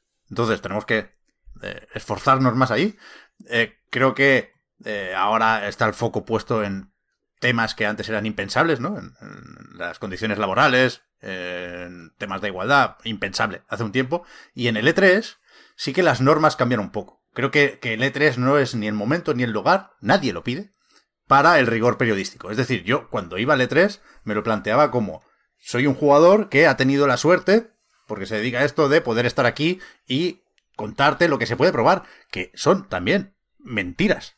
O sea, demos falsas, las que quieras. Hands on, hands off, más trampas que en el E3 no ha habido nunca. Lo que pasa que, pues bueno, tenemos, tenemos un- o teníamos un pacto que era que las reglas eran más flexibles en esa semana porque veníamos todos a pasarlo bien y a, pues, pues seguramente sí, sobre todo a alimentar el hype y seguramente éramos más eh, utilizados por las compañías, pero a la gente le gustaba, a la gente le gusta el E3, ¿qué coño? El 100%, el 90% de la gente que nos está viendo aquí eh, ha disfrutado mucho de muchos E3. Entonces, por eso creo que no deberíamos cuestionarnos nuestro papel al hablar del E3, aunque insisto, ¿eh? hay conexiones y de unas cosas se derivan otras, pero yo creo, dicho esto, o sea, también el E3 se comenta de forma muy distinta. ¿Recuerdas, Víctor, perfectamente cuando teníamos al lado de las misiones en directo los plugins estos para transcribir en directo, para comentar en, en vivo la, Sí, la sí. conferencia? Que para eso es una conferencia de prensa, ¿eh? al final, para que tomes apuntes y luego se lo comentes a, a- a la gente. Lo que pasa es que ahora la gente lo ve, no tiene puto sentido. Hace mucho tiempo que no tiene sentido, pero estábamos participando en una fiesta. Entonces, De hecho, lo llaman press conference normalmente cuando. Claro. es, un- bueno, es que pasó de press conference a showcase. Es que está, está- sí. es todo explícito y, y- y- y estamos de acuerdo todos. Bueno, lo estábamos con el E3. Yo el primero, ¿eh? Me flipa el E3, que os voy a contar. Entonces, restando la importancia a est- este hecho, el que no vaya a haber un E3 presencial porque, joder, yo hubiera preferido que, que- que se hiciera, ¿no? Porque entonces habría posibilidad de remontada. Pero era evidente, o era- estaba más o menos claro, o lleva mucho tiempo eh, viéndose que esto iba a acabar así. A mí me da mucha pena y creo efectivamente que es un fin de ciclo para el aficionado a los videojuegos. Sobre todo a, los de nuestra quinta, porque creo que creo que el E3 ha hecho mucho por la pasión por los videojuegos. Y yo siempre he defendido esto, que ya sé que no, igual no es la opinión más agradecida, pero yo siempre he defendido que los videojuegos tienen algo de deporte. Por la parte de la afición, no por la parte de los eSports. Entonces, no hay que insultar, no hay que caer en fanatismos, pero creo que eh, ha elevado el medio en el sentido de la repercusión y la intensidad con la que se disfruta, no solo al jugar, sino también al hablar de videojuegos, el hecho de que, de que hubiera esas presentaciones en esos estadios y que hubiera marcas de por medio y que esto se viviera de esta forma en concreto. Y para mí, perder esto hace que la afición a los videojuegos cambie. Aquí, pues, viene el abuelo cebolleta y evidentemente eh, eh, boomer, pero, pero yo creo que esto va a pasar. Y, y- y creo que la gente, aunque juegue más, juega y jugará de forma distinta. Y, es- y evidentemente yo le tengo un cariño especial a mi forma de jugar y de entender los videojuegos. Pero creo que sin E3, eso cambia. Creo, creo que el E3 era una pieza clave ahí, no en la prensa. Eso, Yo- ya, eh, ese, ese es el viejo mundo, pero eso ya no existe. Ya, ya, ya, ya, lo sé, lo sé, lo sé. Eso Yo llevo, llevo poco tiempo en esto, evidentemente no puedo hablar desde ese prisma. No he ido al E3 tampoco y no creo que vaya a ir ya nunca, visto lo visto. Y En el metaverso igual. en el metaverso lo mismo voy. Pero esto que comentaba Marta de, de los influencers, y yo creo que ya, ya, ya llevo unos años que lleva pasando esto, ¿no? Es, quiero decir, el tema de los influencers y cómo se enfoca el E3 últimamente, eh, a mí me da la sensación que es para que se reaccione. En sí mismo funciona para, para que se reaccione a él y evidentemente también funciona pues como una feria, es un buen momento para, para, unirlo, para unirlo todo, sacar un montón de, noticias, que, que esté en boca de todos lo que cada compañía quiera que esté, básicamente, ¿no? Pero, pero bueno, eso, me da la sensación que el tema de, de los influencers cambia. eh, como que durante el E3 cambia el plano de los videojuegos. Es como un mundo aparte en el que hasta. Yo creo que hasta desde la prensa. Es, la gente se comporta un poco así. Quiero decir, cuando se reacciona a una presentación 100%. o cuando se hacen noticias. Pero precisamente por eso. mm, Pero es que todo el mundo viene a eso, Oscar. O sea, que, Sí, que- sí, claro. que, que no suene negativo. Lo sé que no claro, lo claro, total, total. sentido, sí. ¿eh? Eso es, eso es. Sí, sí, hay que disfrutar de la fiesta de los videojuegos, ¿no? Pero precisamente por eso creo que, que está como en un plano aparte. O sea, lo que pasa en el E3 se queda en el E3 y no creo que luego cambie a largo plazo eh, la forma de ver los videojuegos. Creo que eso dura lo que dura, dura durante ese tiempo, lo comentamos, pero luego sirve para simplemente decir que a largo plazo... sir- Siempre está ahí. A mí me da la sensación No de que a largo no hay- plazo sirve para, para referenciar que algo ha ocurrido en ese momento. El Y concepto cuando de Megatón ocurrir- no existe sin E E3. Pues Tendrá que existir, No, no, no, no. quiero decir. No, no, es que no va a llegará un ya punto que no quede otra. Es, una- es que ya no existe. Ahora estamos en un, en una- en un estado de guerra fría. Sí, sí. Todo el año es la amenaza del megatón. Es un poco como la bomba atómica. El o sea, el, el megatón viene de ahí, ¿no? Al final, del, Sí, sí. la bomba atómica que, que cae de forma inesperada, ¿no? Megatón, boom. De Last Guardian. Te cagas, ¿no? Encima. Ahora es guerra fría. Ahora siempre hay como amenaza de megatón, pero nunca hay un megatón, ¿no? No, no sabes ¿Nunca? si es verdad. no- es verdad. es verdad. Nos han jodido. Pero, es que, pero insisto que eso es el viejo mundo y, y es que ya no se puede, quiero decir. 100%. Hemos alcanzado un punto de no retorno, ya hace, hace tiempo además. Hay, hay que pasar página, yo estoy dispuesto, ¿eh? me va a costar un esfuerzo, pero tengo que hacerlo como jugador y como crítico, ¿eh? Pero que, que me jode no, por, no poder, y, y aquí me estoy poniendo muy dramático y cambio de tema ya mismo, ¿eh? Pero me jode no poder llorar el E3. Que demos por hecho que, claro, bueno, el E3 tenía que desaparecer, si es que no tenía ningún puto sentido, si es que de qué vale el E3, si es que da igual, no sé qué. Joder, yo no estaría aquí sin el E3. Sí, no, eh, eh, sí y, yo no, evidentemente. y, y yo no me he emocionado nunca más que yendo al E3. Pero hace, hace un Y- y esfuerzo. así, m- millones de personas, tío. Hace un esfuerzo, hace un esfuerzo por separar. Entiendo que es muy difícil porque está muy trenzado, ¿no? Pero hace un, hace un esfuerzo por separar lo personal de lo. de lo general, ¿no? No- no El, puede. el E3 para mí sí se puede, Pep, no me jodas. Eh, por un segundo nada más. Luego ya, y luego ya te metes. Evidentemente, para mí el E3 también ha sido la hostia. Hemos pasado unos E3 mm, increíbles, evidentemente, ¿no? Pero es que las condiciones materiales para que el E3 tenga sentido ya no se dan en el mundo. Quiero decir, estamos en otro, en otro punto de la, de la historia, ¿sabes? En- es como decir, joder, qué putada, ¿no? El, el coliseo, ¿no? los, los gladiadores, que... con lo bien que me lo pasaba yo, ¿no? Viendo a los leones ahí comerse a la gente. Ya no se dan las condiciones para que ese espectáculo tenga sentido. ¿Sabes? Entonces, pues bueno, cuanto... A, a- a lo que voy, el- mi, mi mensaje de esperanza es el tiempo que dediquemos a llorar en vano por la vuelta de algo que nunca va a volver, porque no puede volver, es tiempo que estamos perdiendo para mirar todas las cosas fantásticas que nos depara el futuro. En, en- en- quiero decir, y para, y para, y para armarnos, y para armarnos, si queréis poneros en este, en este plan, para que no nos pille por sorpresa. eh, eh, eh, Nos pasa a los que nos dedicamos a la comunicación, ya no voy a decir prensa, a la comunicación sobre temas relacionados con entretenimiento, con videojuegos, con tecnología incluso. Pasa que nos pilla todo estamos pensando siempre en, en ayer. Y nos pilla todo por sorpresa. Y evidentemente así no tenemos ningún valor, quiero decir, ¿no? En- porque nos pilla todo de nuevas. Es como, "Wow, ¿qué ha pasado? No, Nos han tomado el pelo. Eh, Esto es mentira. Esto tal, no sé qué. Tenemos que quitar lastre, Pep, L3, a tomar por el culo. ¿sabes? Sí, sí, sí. Fu- Fuera. Tenemos que pensar en el futuro y tenemos que prepararnos para, joder, pues p- para lo que decía Marta, coño, para ser útiles, para tener algún tipo de, de, de sentido, ¿no? Y de utilidad y de razón de ser en, en un mundo en el que yo creo que eh, cierto tipo de comunicación tiene sentido y tiene utilidad y tiene razón de ser, aunque eh, se hagan presiones por todos lados para que no sea así, ¿eh? Porque quiero decir, porque evidentemente eh, yo entiendo que el Rubius o, o Willy Rex o Alexby o quien sea son más eh, son eh, cómo decirlo eh,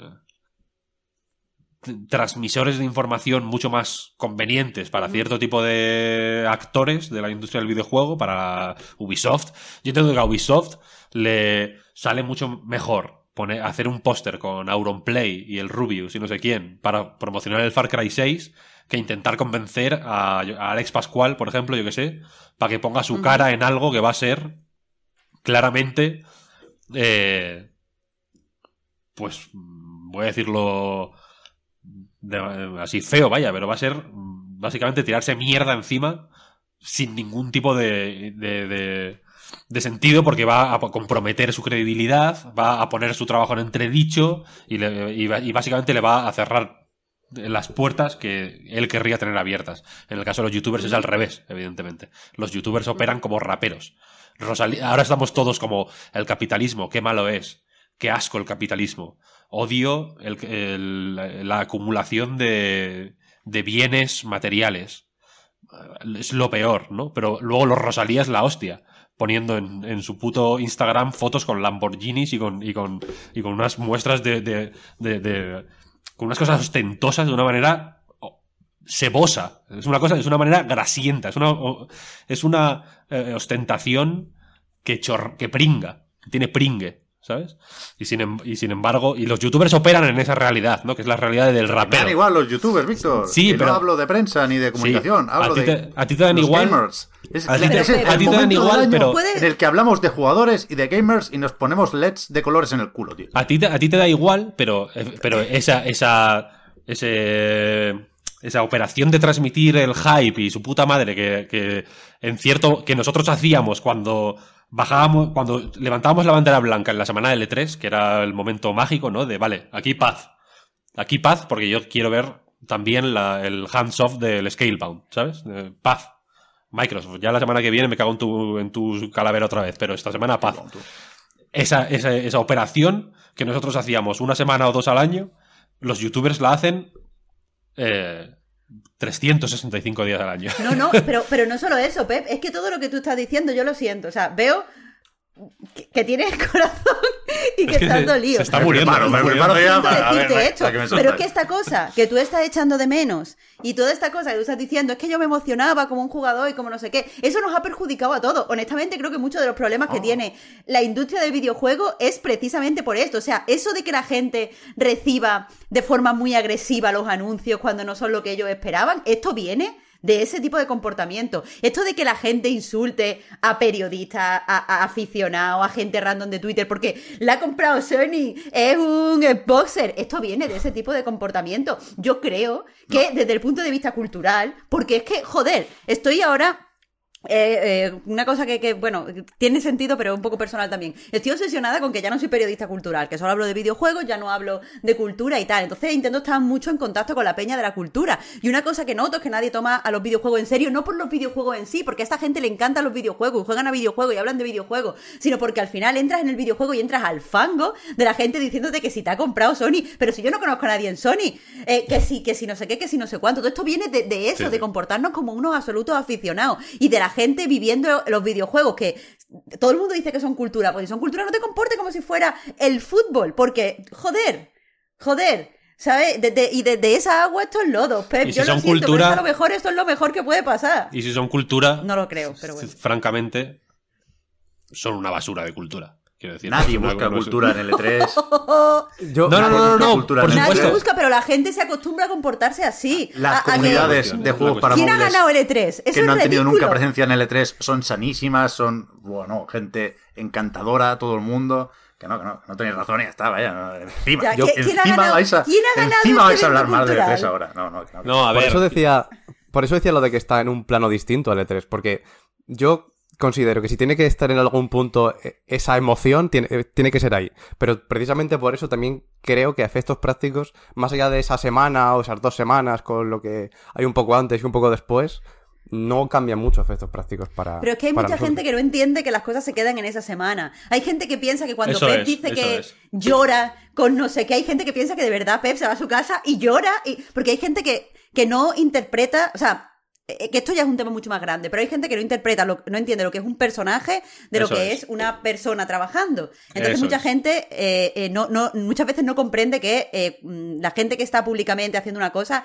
muchas veces se mete en un personaje porque es más sencillo crear dinámicas. Right. Y, y eso produce una serie de cosas negativas en videojuegos que ahora además se están trasladando en cine con cosas como la peña de Marvel atacando a no sé quién o no sé cuánto. Culpa del Eh, E3 eh, también. esto no es bueno.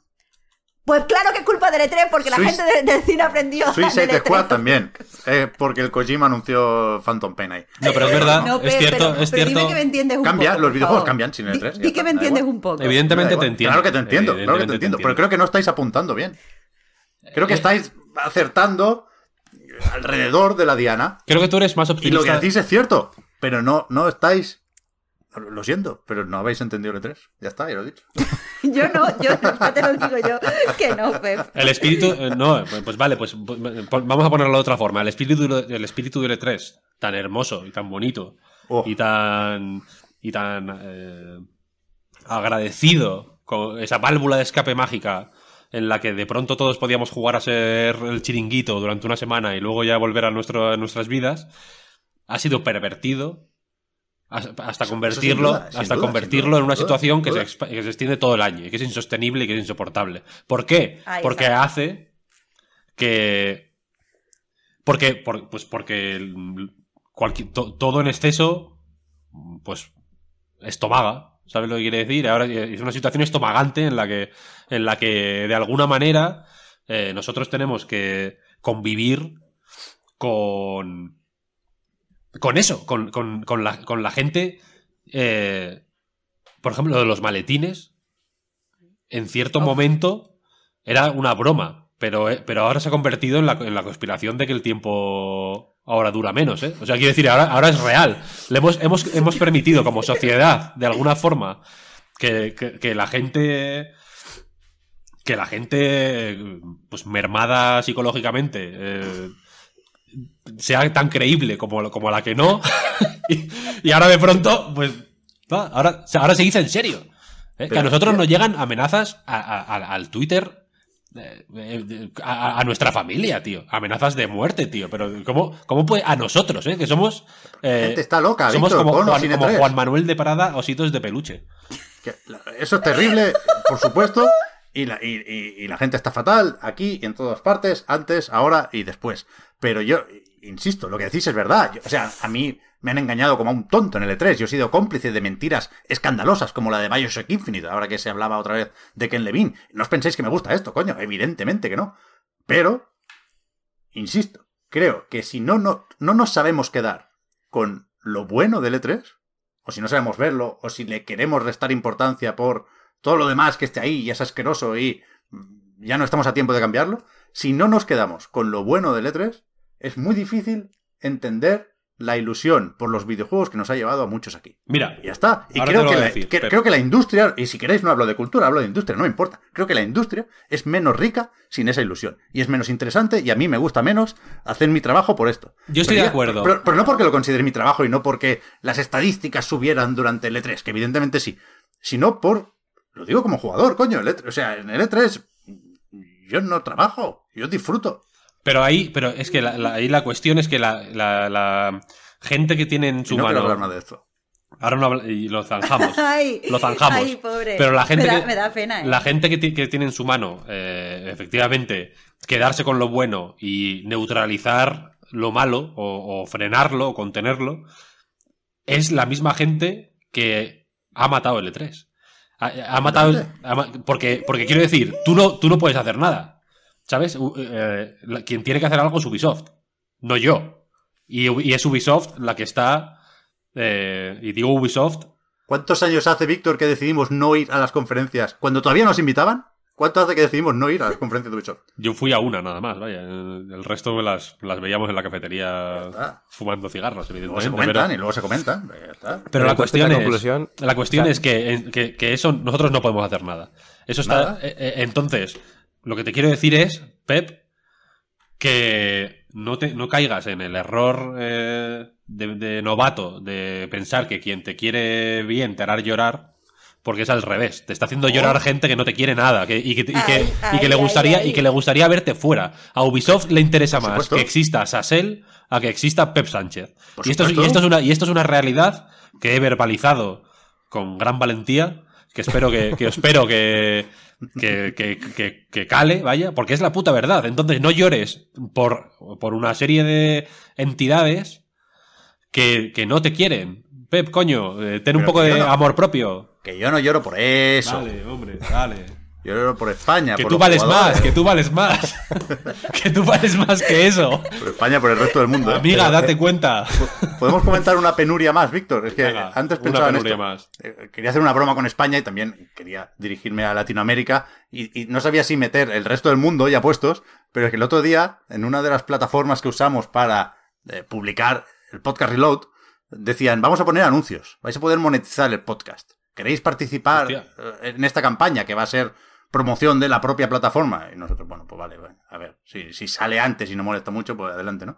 Y nos llegó el, el informe que, que eran 74 céntimos o algo así, ¿no? 0,74. Que- ¿Qué porque- vamos a hacer con esta pasta? Porque claro, solo el anuncio solo saltaba en Canadá, en Australia y vete a saber dónde más, ¿no? Sí, Eh, es. con lo cual, fuera de España y Latinoamérica no nos escuchan mucho. Pero que eso, que, que, que, que yo, yo no, no lloro por Ubisoft, lloro por L3 y por lo que significaba. Y ni siquiera lloro, ¿eh? Pero que, joder, que no, no estéis eh, alegres porque, porque no habéis ganado nada. Quiero decir, esa toxicidad y esas manías y esas mierdas del E3 van a ir a peor, porque la gente ya no se va a poner de culo por si gana Sony o gana Microsoft o gana Nintendo. Se ponen de culo porque llega tarde el parche del Battlefield, amenazan de muerte y cierran Reddits por eso, porque no les toca el puto gachapón, por... Quiero decir, los enfados y, y- el fango no, lo- no solo no nos lo vamos a quitar de encima, sino que va a ser peor, más generalizado y por cosas más gilipollas. No me hagáis hablar del puto NFT. Y, y, y- y no, o sea, a peor, a peor, todo a peor, todo a peor. Con lo optimista Pero que venía yo, macho. Yo no creo que, Espero que que no vaya peor, Ah, pero, pero yo creo que no va a cambiar nada. Eso, es- eso sí que lo pienso. No creo que vaya a ser. Quiero decir, es que falte. O sea, hemos empezado planteando el E3, que, que, se- que desaparezca el E3 como algo, como algo malo, entiendo. Y lo que acababais diciendo Mar- Marta y, y Víctor es que es, es bueno, que nos va a beneficiar de alguna, de alguna forma. Quiero decir, por, por el tema de la toxicidad, por el tema de. Yo creo que O sea, eso no va a cambiar y quien quiera ser tóxico lo va a seguir siendo. ¿eh? A peor. No, no, yo creo, es que no creo que, creo que todo tiene cosas buenas y cosas malas. Creo que por algunos motivos me parece eh, mal que la, o sea, no mal, por algunos motivos me parece no, que no es la, la, la eh, de esta perfecta que las empresas todo el tiempo puedan comunicarse directamente con gente que eh, es muy diversa y que tiene diferentes criterios y que no haya nadie que pueda ponerle, puede pararle un poco los pies al marketing, pero por otro lado también me parece que no tenemos que idealizar el E3 porque el E3, eh, en el E3 se encuentra la clave de ciertos comportamientos que se ven en la industria. Es que nada me parece que se pueda evaluar en absolutos en este, en este caso. Está claro. Todo es relativo, como decía Albert Einstein. Como la duración de las horas y de los días. Bueno, y la No le duración de... por favor, ¿eh? a esta gente. Perdón, que- la que duración de esta Dying gente Light no 2. entiende la, la verdad, de- la- o sea, la verdadera mentira, ¿eh? Esa gente a lo mejor no se entiende que lo estamos diciendo de coña. Ah, es que a mí me. me- eso, me, eso. Perdonad el inciso. Pero hay una cosa que me. Hay un movimiento que me fascina, una cuenta de Twitter que se llama Birds Aren't Real. Oh, sí, Ah, el vídeo que nos pasaste. el de la vomitona. Que va de que. O sea, es una cuenta de Twitter que se hizo muy famosa porque básicamente viene de. Eh, niega la existencia de los pájaros. Dice que los pájaros existían en cierto momento de la historia, pero que a partir de los 70, mediados de los 70, eh, el gobierno así en genérico, ni siquiera dice de un país, el gobierno, así como la, orden mundial, sustituyó todos los pájaros por drones de, dro- drones de vigilancia, básicamente. Entonces los pájaros no son de verdad, sino que son drones de vigilancia. Y esto es una cosa de coña. Eh, lo que os pasé yo es un vídeo, el tío sale como... el- sale mucho en los medios troleando, tal, como que... Hay un vídeo también muy bueno que sale en un programa... un- uno de estos de entrevistas como de la mañana y la, y la entrevistadora le dice, pero esto, claro, la gracia de todo esto es que es, de- es irónico, ¿no? Es como para dejar al descubierto pues la insensatez de los de este tipo de negacionismos tan extremos y tal y el tío con totalmente en serio se queda así callado un momento y le dice, eso me ofende. y no dice nada más, eso me ofende. Y en el vídeo que os pasé, pues que está el tío haciendo una entrevista también para el telediario y, está todo el rato como bebiendo de una taza y de pronto una taza súper gigante además, como oversize de, una forma cómica y de pronto está bebiendo y escupe, ¿no? Y es y el tío empieza como a llorar, a decir que está muy avergonzado, que está muy nervioso por la entrevista. Esta cuenta, que es explícitamente de coña, eh, mucha gente piensa que es verdad. Se ha creado realmente un movimiento eh, de gente que piensa que esto es. que los pájaros no existen, efectivamente, ¿no? Entonces, eh, fíjate, fíjate, Pep, cómo de frágil es el tejido de nuestra realidad. Que hasta eso. eh, la, la peña se lo toma en serio. Entonces, tú me estás diciendo que en una. en una realidad como la nuestra, en la que la gente no puede saber si así es verdad que los pájaros existan o no. la peña se va a pensar que, el- que la, que la pasión de, la, de los días del E3 no se extiende a todo el año. ¿Sabes? O sea, la, la gente no entiende. Tenemos que trabajar para, muchas cimen- veces- para, para cimentar la, la realidad. Claro, claro, claro, porque la gente, te lo juro, te lo juro, la gente no entiende, Pep, que, que tú cuando, cuando viene el E3 y te emociona y haces, "Oh, oh, oh", no entiende que eso es verdad, pero también es mentira. O sea, la gente no entiende ese, Es ese, ese que es verdad. estado. Pep, ¿Es verdad? por favor, es verdad, pero también es mentira. Tú sabes exactamente lo que te estoy diciendo. O sea, si Es yo hago verdad, los. si pero yo la hago- gente cuando se pone delante de una cámara se comporta de una forma que es un poco eh, como, como tres puntos por arriba de cómo esa persona es. Tú sabes que esto que te estoy diciendo es verdad, por favor, No, no. Sánchez. Eh, O sea, si, si, si reaccionaba así con la cámara, imagínate sin la cámara. Pero bueno, da igual, no, no es que no voy a hablar más del E3, vaya. Venga, Ya he dicho E3. todo lo que tenía que decir. Vamos a, a pasar al siguiente tema. ¿Cuál es el siguiente tema, Pep? Lo de la mierda esta de Zinga. Ya es que ya, me- ya no, es que ya. ¿Cuánto llevamos? Llevamos una hora hora, veintiuno. Ah, bueno, una hora y veinte sin ser vinagre, pero ahora ya me habéis convertido otra vez. Todos mis propósitos de 2022. Sí, ahora culpa nuestra, A tomar por saco. Hombre, te diré. Te diré.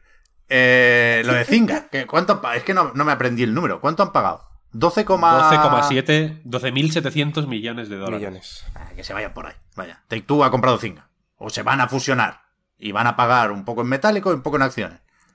O sea, Pero esto es por, por Ya está enfadado, ya está enfadado, claro. ¿eh? El cabrón. pero, pero ¿Has ¿esto qué es? O sea, ¿El ofendidito? este tipo de, de- de- de burbuja y de tontería, ¿cuál- ¿de dónde la hemos sacado? Take Two. O sea, yo no, no, no, no tengo una manera razonable de presentar ni de interpretar esta noticia. Creo que es, por supuesto, la noticia más importante que hemos comentado hasta ahora. Y y seguramente será una de las noticias del año. Pero no sé por dónde cogerla. Creo que es haber perdido el norte completamente. Y de hecho, me dan la razón aquí hasta los accionistas, que bajaron las acciones de Take Two después de semejante demostración de poder y semejante apuesta. Bajaron un 15% las acciones, porque, porque los inversores dijeron, os habéis vuelto putos majaras pagando este dineral. Es que creo que lo único que a lo que podemos aspirar aquí es a intentar entender hasta qué punto es muchísimo dinero. Quiero decir, ni siquiera creo que quede claro al pensar que es casi el doble de lo que, por ir a la adquisición más mediática de los últimos años, ¿eh? Eh, es casi el doble de lo que pagó Xbox por Bethesda. Y yo a- entiendo que aquí la... A, a lo mejor sí que Zynga vale el doble que Bethesda en tanto que tiene el potencial. Y yo creo que es solo potencial. Y yo creo que hay muchos riesgos ahí. Pero bueno, tiene potencial de generar o facturar o ingresar el doble de dinero. Pero es que es, una cantidad absurda. Ab- O sea, con todas las letras, absurda. Aquí supongo que están comprando, por un lado, eh, know-how, que se dice, ¿no? O sea, y, de experiencia a la hora de eh, monetiz- monetizar, básicamente, ¿no? En la nota de prensa se hacía mucho énfasis en el eh, Recurrent Consumer Spending este, el RCS lo llamaban. Y entiendo que la cosa aquí va de eso, ¿no? De que al final ese... Si ya han convertido el NBA 2K... Han convertido el NBA 2K en una traga perras, pero han convertido el GTA en una traga perras también, quiero decir. Yo entiendo que, que es simplemente un pasito más en un proceso de transformación que ha sido se ha ido haciendo de manera pues, más, pues, progresiva y un poco ha sido suficientemente orgánico como para que no chirríe mucho. En el caso de NBA sí, porque fue porque es ridículo, vaya, es una os recuerdo el tráiler este de ¿no? El que salía la tragaperras y el tío ahí, ahí como jugando, poniéndose loco porque le había salido no sé qué y tal. Pero es que el GTA al final es, es- imagino que les, que les, que les interesará convertir GTA Online eh, independientemente de que exista un GTA 6 o, o un Red Dead Redemption 3 o lo que sea o, o The Agent que igual igual existe, vete a saber, no está cancelado no está. No dejaron, o sea, no lo quitaron de está- la web y está en no la renovaron ¿no? la marca hace poco o algo así. ¿Ah, sí? Me el, suena esto. el año pasado estaba. Creo que no. Vaya, una pena. Pues GTA 6 o Red Dead 3. Independientemente de eso, entiendo que GTA Online, pues es una. Si no queréis llamarlo tragaperras, una plataforma para eh, el gasto recurrente de los usuarios, vaya. Y, supongo que, pues, que por eso han pagado tanto. Y entiendo que es un gasto, entiendo que es un movimiento eh, polémico de cara a los inversores, porque es mucho dinero, porque han ido con la verdad por delante, entre comillas, y ya han avisado que adaptar, o sea, integrar una compañía como Zynga, que son 3.000 personas, dentro de Take Two va a ser un proceso costoso a nivel de tiempo y a nivel de dinero, ¿no? Porque hablaban de varios años gastando 100 millones al año para terminar esa fusión, vaya En, en finiquito, vaya, se lo van a gastar. en finiquitos y, y- y, bueno, joder, y en, y en fusionar equipos y en, Sí, sí, pero- en- eh, joder, ¿cómo se dice? En formación, en, en mi- en mil cosas, quiero decir. Y, y ahí la cosa bajó, las de Cienga subieron. Eh, Lo comido por lo servido, ¿no? Al final. Hmm. Eh, Supongo que también hay algo de la, la propia. Bueno, no, la transacción no se ha materializado. O sea, en principio. Todavía no. Todavía. Las acciones de Take Two no se han vendido o se han cedido. Porque Y luego- hay un plazo, no te lo pierdas, ¿eh? que hay un plazo, no sé si de 30 o 45 días para aceptar ofertas mejores. Sí, sí, sí. Y supongo que también las, los. Eh, Zynga tiene un montón de juegos. Tiene Farmville 2, que es de Facebook. Tiene Farmville 3, que es de iOS. Tiene los de Star Wars de móviles. Tiene casinos. Tiene de- de- un, juego, un juego de póker. Tiene de todo, ¿no? Y tiene muchísimos millones de usuarios. Sí, está claro. Esos son datos que, que, que entran dentro del paquete, quiero decir. No son gratis. Sí, que sí. Que no, que no pongo en duda, esto lo he visto en muchos, en muchos comentarios, no pongo en duda el valor que tienen las bases de datos, que me da repelús que sea así, pero bueno, entiendo que el mercado funciona de esta forma, pero recuerdo también, o sea, to- todas las posibles justificaciones me llegan para entender la adquisición, pero por un precio muchísimo menor. Es decir, los resultados financieros de Zynga son una puta bola loca, porque hay muchos ingresos, pero hay muchas pérdidas. O sea, Sí, sí. eh, son negativos ¿eh? los resultados de los últimos años en Zynga, en parte porque han comprado muchos estudios, en parte porque han preparado mucha tecnología y por supuesto todo eso añade valor ¿eh? a, a la compañía, pero eh, por ahí es difícil de justificar. Por la parte de las bases de datos, bueno, cuidado, que en Social Point, que ya compró Take-Two hace unos años por una cantidad muchísimo menor, también tiene unos cuantos millones de usuarios casuales y de todo tipo. Y, y- y lo de llevar, otra cosa que decía Strauss Zelnick, que yo, es que claro, ya me he calentado, ya me vais a hacer decir cosas que no Madre, quería decir. Madre. Eh, yo, yo no sé si Take Two es la peor compañía en términos así un poco abstractos, ¿eh? Y, pensando de nuevo en qué le podemos pedir o qué podemos esperar de el futuro después de que eh, sea básicamente una editora para móviles. Más del 50% de su negocio va a, ser, va a ser ahora juegos para móviles. Eh, pero es difícil, decía, decir que es la peor compañía, estando Activision todavía como está, ¿no? Pero si Bobby Kotick es el jefe final, Strauss Zelnick es como mínimo un mid-boss. Dicho esto, decía él, eh, no, es que esto nos va a ayudar a llevar nuestras franquicias a los móviles. ¿Será que no? Que no está NBA 2K eh, como juego más descargado en Apple Arcade, por ejemplo. ¿Será que no hay eh, Gran Theft Auto para móviles? ¿Será que la monetización o la estructura de GTA Online no es de juego de móvil free to play y que no se puede trasladar perfectamente y muy fácilmente a, a, a, a otros mercados y a otras plataformas? Que a lo mejor Zynga lo hace de otra forma, ¿eh? No te digo yo que no. No. Nos han gastado 12.000 o casi 13.000 millones de dólares para hacer un porte GTA, ¿eh? Hasta ahí llego.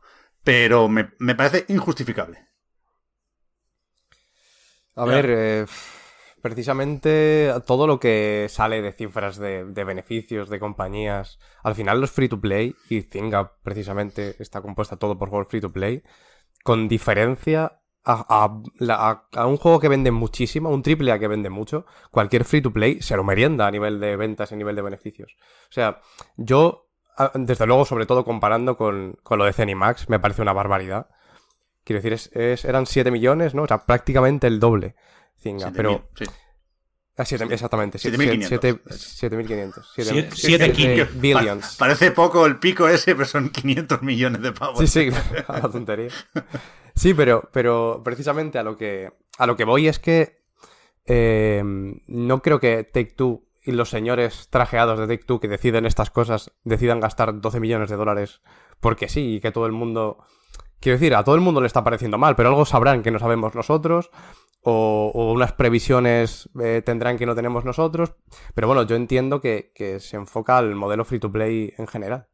Y a lo mejor incluso va de la mano de, de llevar franquicias al free to play. Eso ya, pues, pues no lo sé, pero ya digo, yo creo que va por ahí. A mí me cuesta mucho creer que el tema interesante aquí, o el tema importante, no sea o no acabe siendo el de la burbuja. Y, y, y, y, tampoco quiero ponerme apocalíptico porque creo que no estamos en esa situación ni de puta coña, ¿no? Pero que he leído a gente acordándose de cuando la industria del videojuego implosionó. Ya. A ver. Época de consolidación, Pep. Esto ya lo hemos hablado. Ya, ya, ya. Pero bueno. Es que, es que no, tampoco me apetece hablar de Zynga. ¿Qué te, quieres que te diga? No. A mí tampoco, a mí tampoco. Es que, es que ni de Take Two. Porque es que hay en el horizonte. Hacíamos esa broma en las recargas activas, Marta, cuando Take Two presentaba informes financieros que decía vamos a sacar 30 juegos Vamos en los próximos tres años. Mentira, hombre, que. O sea, A, mentira, y B, ¿qué juegos? Si tenéis a aquel Levin que lleva siete años con el prototipo, no le sale. En fin, eh, fuera. Eh. Night Chance, Midnight Chance es verdad que va a estar bien. eh. Ese va a ser guay. Luego, luego a ver si lo repasamos. Porque Firaxis a tope, que vendan Firaxis, vaya, se vayan a otro lado. Perdón. Vale. ¿Cuál es el siguiente tema, Pep? Cuéntame. No lo sé, ya queréis hablar del retrasito del Stalker o lo dejamos para comentar fechas y colamos algo de Platinum Games. Yo estoy un poco a tope con, con Inaba. Atsushi Inaba, productor de todos los juegos de Platinum Games, eh, estaba en Capcom y ya era productor de Phoenix Wright y Steel Battalion, recordaban. Después fue CEO, yo no sabía eso, pero llegó a ser el jefazo de Clover, el estudio pf, maravilloso. La precuela de Platinum Games que hizo Okami, Beautiful Joe, Godhan y compañía. Y mm, resulta que en diciembre, o sea, a finales del año pasado, eh, renunció al cargo el señor Sato, ¿cómo se llamaba? El nombre de pila creo que es Yosuke. Kenichiro. Que ni- Hmm. No creo, creo que era algo en plan Kenichiro. Pero bueno, Sato eh, deja de ser presidente, llevaba cinco años y medio siéndolo, desde que Minami, el putiflé, dejó Platinum Games para montar M2. Es que es una historia que me gusta recordarla. Porque los que hicieron el remake de Resident Evil 3 y se ve que con el 4 tienen problemas y que se llama M2 porque tenía que ser, fíjate si el loser, el, traidor este, tenía que ser la M de Minami y la M de Mikami y cuando llamó a Shinji Mikami le dijo, oye, deja veces de vente aquí, ¿no? Y dijo, Mikami, no, no, en, re- en realidad no. Entonces ponle M1, tarao. Bueno, da igual. Eh, Atsushi Naba es de los nuestros. Es el presidente del pueblo. Sí, sí, es- total. total. Eh, el 50% del dúo dinámico con Hideki Kamiya.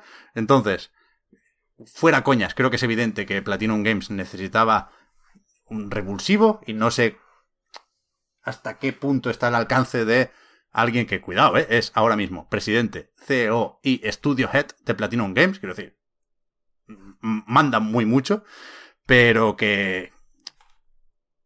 Nier Automata salió hace cinco años. ¿eh? ¿Cinco años? Hace ya del, del Nier. Yo creo que sí. 23 de febrero de 2017, leí el otro día. Ay, ay, ay. Entonces, que cada uno se tome eh, Astral Chain como excepción o no. Pero yo, o sea, pensando en Platinum, solo veo tiempos oscuros en estos últimos años. Entonces, ahora tiene que pasar Babylon's Fall, nos lo tragaremos sin, sin masticar, y, y después tiene que empezar una nueva etapa con Bayonetta 3 y con Inaba al mando. Sí, sí, sí. El primer bache ya lo tenemos a la vista. No hay capacidad para corregir la dirección. Mm, Se lo van a comer, quiero decir. Babylon's, Fall va- o sea, es- es un momento difícil, ¿no? Para coger la- las riendas de un estudio que es que, que es que tiene el muro ya ahí. Ya va, y ya va demasiado rápido para frenar, quiero decir. Mm, La hostia se la va a comer igual. Luego va a remontar, evidentemente. Con Bayonetta 3, que va a ser el mejor juego del año. El otro día, Víctor, no, no sé, tenía la duda relativa de hasta qué punto somos muy cenizos con Babylon's Fall.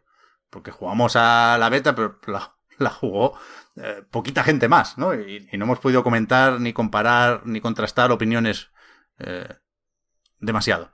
Pero el otro día, en el podcast de Easy Allies, el bueno de Ben Moore, Sí. que es, que es un tío súper positivo y optimista y, y en general se puede decir, sin, sin decirlo a malas, que le gusta más o menos todo, dijo que Babylon's Fall le había parecido, o sea, que era material, la beta por lo menos, de uno o de dos, hablando de notas sobre 10. Y, y es que ahí estamos, hicimos nosotros Sí, sí. también ese comentario. Sí, sí. Nos están preguntando si hemos jugado, jugamos efectivamente a la beta, la, la comentamos en el reload hace, en el último antes de irnos igual, algo así, o dos antes, no me acuerdo. En el penúltimo creo que En el fue. penúltimo puede ser, sí. Es un juego terrorífico, terrorífico, malísimo, malísimo, una cosa in- increíble. Y en ese sentido, mm, yo últimamente estoy viendo Astral Chain con, con más optimismo. No, el juego está suficientemente bien, tampoco me parece una obra maestra, evidentemente, pero, me- que- pero creo que pero que creo que tiene un nivel suficientemente bueno. Que podría estar en. eh, igual no, igual, evidentemente, no ser una cabeza de cartel, pero desde luego eh, creo que es un juego que, que- encajaría en, un- en una dinámica de lanzamientos de pues de si hubiera salido entre Bayonetta y Vanquish quiero decir no habría no habría desentonado o entre No, no, o ningún entre problema. Bayonetta y Wonderful 101 no pasa nada Ningún problema. hay gente diciendo en el chat que lo bueno de eh, Nier Automata es de Yokotaro y esta gente creo que ha desayunado comida en mal estado. Os pido por favor que vayáis a- al médico a que os- 50-50, fue una buena simbiosis, fue una buena simbiosis. Pero Sí, coño, sí, sí. pero, te juegas el autónomo, eh, o sea, te juegas el autómata y el replicant, y se ve, que se, se ve. mantiene. La constante es Yokotaro y la diferencia es Se abismal por lo que aporta Platino. Yo creo que Eh, le sentó mal a Astral Chain salir después de, de Nier Automata precisamente Puede por ser, la falta sí, de Yokotaro. Nier Automata evidentemente es un juegazo y evidentemente la- lo, lo que aporta Yokotaro es eh, imprescindible para que Nier Automata sea como sea, pero... Hostia, sería otro juego, ¿eh? Y lo de que Replicant Remake es mejor que Automata... Quotation needed. bueno, pero si lo, si, si lo es, es solo responsabilidad de Yokotaro. La parte que depende, eh, o que en Autómata dependía de Platinum Game, no me jodáis, mil veces mejor el combate. Algún jefe final es muy bueno en Replicant, ¿eh? Pero el sistema de combate, sin ser el mejor de Platinum, al final me enfado aquí también, es mucho mejor. Bueno, da igual. Pero que... Que la, la- la cuestión es que efectivamente eh, ahora yo quiero ver algo de reafirmación en esta, estas intenciones que tiene Platinum de eh, sacar sus propias cosas, de ser un poco más indies, eh, en un sentido de en un sentido puramente de, no depender tanto de pues Activision, Square, Sega, como han ido dependiendo estos años, o de, o de Nintendo, eh, sino de autopublicarse, vaya, como ya hicieron con el Wonderful 101. Eh, y espero que eso, que, que con Square partan peras, porque no, no va a ser agradable, no va a ser una experiencia agradable para nadie.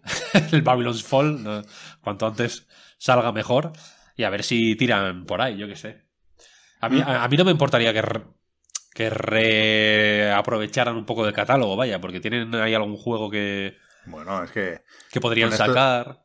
con esto del self-publishing son muy pesados, pero de momento solo nos ha dado un Kickstarter de The Wonderful 101, Sí. que es el mejor juego de la historia, pero como editora Platinum lo hizo regular en, Sí, en el sí, relanzamiento. Y a ver qué pasa con Sol Cresta. El otro día viste, Víctor, que cancelaron un, un directo, pues no los iba al ordenador. Sí. Estaba anunciado, creo que para el día 7, y lo tuvieron que retrasar. Pero, pero bueno, sí, tiene, tiene margen Platinum Games, y creo que tiene tiempo también, porque es muy fácil hacer la broma de que chapan, pero eh, es- son más o menos públicas las cuentas. Al, al- al anunciar Inaba eh, su presidencia, eh, se actualizó también la página de Platinum Games y, por ejemplo, ponía que tienen 294 trabajadores o empleados y, y- y aparecía el capital social, supongo, ¿no? de la compañía. Y había muchos ceros ahí. Quiero decir, no nos olvidemos que Tencent puso pasta, que abrieron estudio Sí, en. Tokio para hacer Game as Service. Quiero decir, no, no están en una, en una situación precaria o desde luego no lo parece.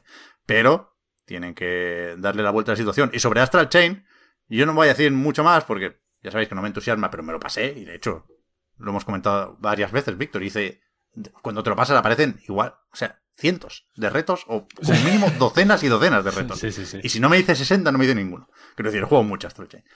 Y, y ya no veo Astral Chain, cuando, cuando pienso en ese nombre, ya no veo el, el juego, sino que veo a Taura. Como, Ah. Yo veo personas en Platinum Games. Taura, Camilla, por supuesto, y Nava también. Y Nava es de los buenos, joder. Eh, Así que seamos o intentemos ser un poco optimistas ahí. ¿Qué más? ¿Qué más? ¿Qué más ha pasado? ¿Qué más ha pasado? Cuéntame. Tema Stalker 2, fechas, tema fechas. Tenemos el Kirby para el 25 de marzo.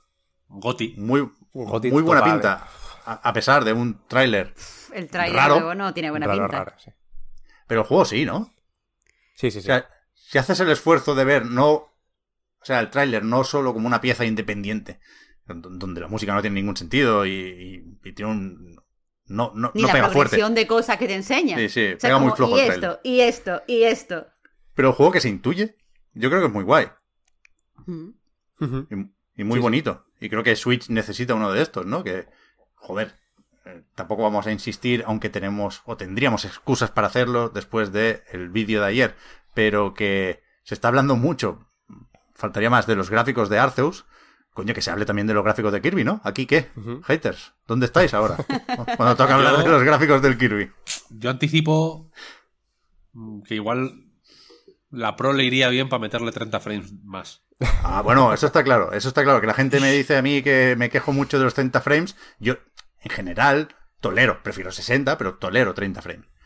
Me cuesta un poco más cuando hablamos de Nintendo, porque tengo unas expectativas que, y, y- y- y espero una finura en el control y una suavidad que, que es, bueno, que me la dan los 60, no los 30, ¿no? Pero que con Kirby tengo muy presente el Star Allies.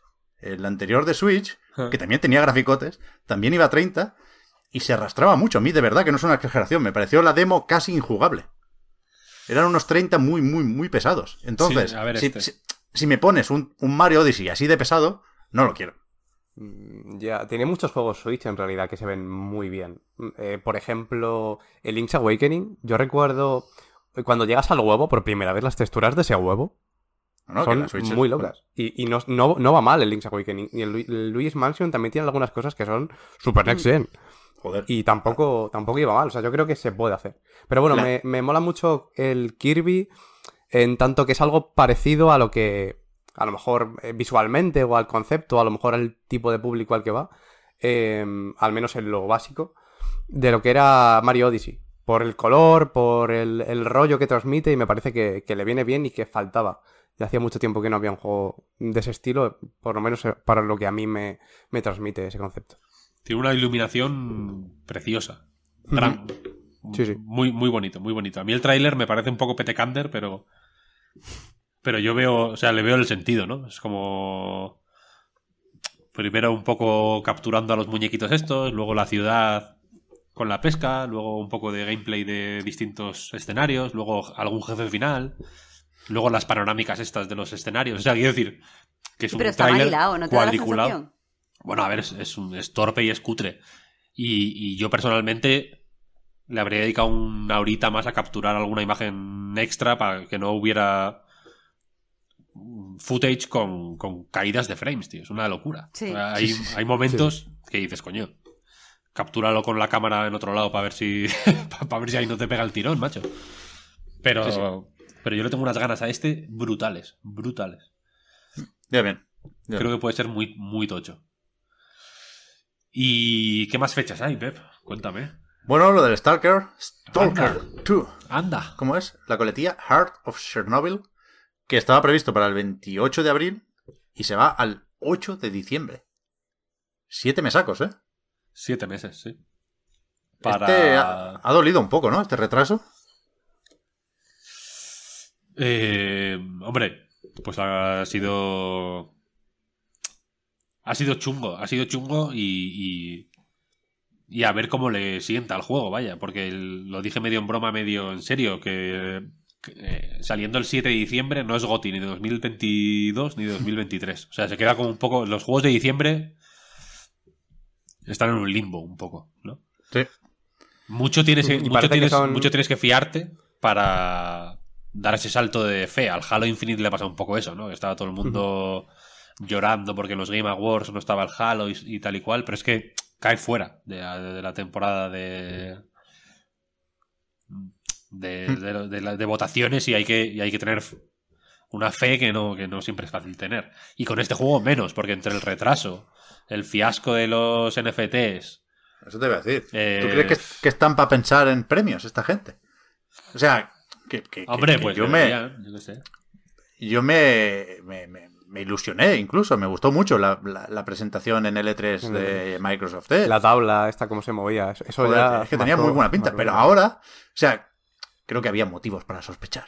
Al final, porque cuando algo se ve tan, tan, tan, tan bien, por mucho que sea solo Next Gen, luego eh, diré una cosa sobre eso, eh, pues, pues, bueno, hemos sufrido mucho, ¿no? Lo acabamos de decir, y cuesta creer algunas cosas. Entonces, la, la forma eh, rápida de arrancar esa duda de la gente era, pues, sacar el juego el día que habías dicho. Pero si lo retrasas siete meses, la duda crece. O sea, yo ahora dudo más de ese tráiler que en junio del año pasado. Sí, Y precisamente lo, Sí, que, lo que decía Víctor de los juegos que salen por esas fechas, a mí me da la sensación de que precisamente por esto de que se quedan en, en el limbo entre los gotis de un año y de otro, que, que casi que es aposta, ¿no? Es como eh, que no, no, ni siquiera ellos mismos tienen la confianza de que lo pueden ser, entonces dicen, bueno, lo ponemos ahí, que, que nadie lo va a interpretar de esa manera, ¿no? Simplemente pues va a quedar en el olvido, pero, pero bueno, espero que no, porque desde luego a mí también me pareció muy bueno el tráiler. O sea, más allá de que de que el trailer en sí era muy bueno, me Mm. da la sensación de que proponía cosas chulas y que, joder. Sí, sí. Eh, y que el primer me Stalker era, era la hostia, ¿eh? Pero es verdad que, que el estudio y el proyecto ha dado sus tumbos. Se anunció hace mucho tiempo, se Mm. canceló, luego volvieron, pero no sabías muy bien si era la misma gente o otra que se hacían pasar por ellos, como fue el caso con otro proyecto, con el Survivor ese raro. No sé.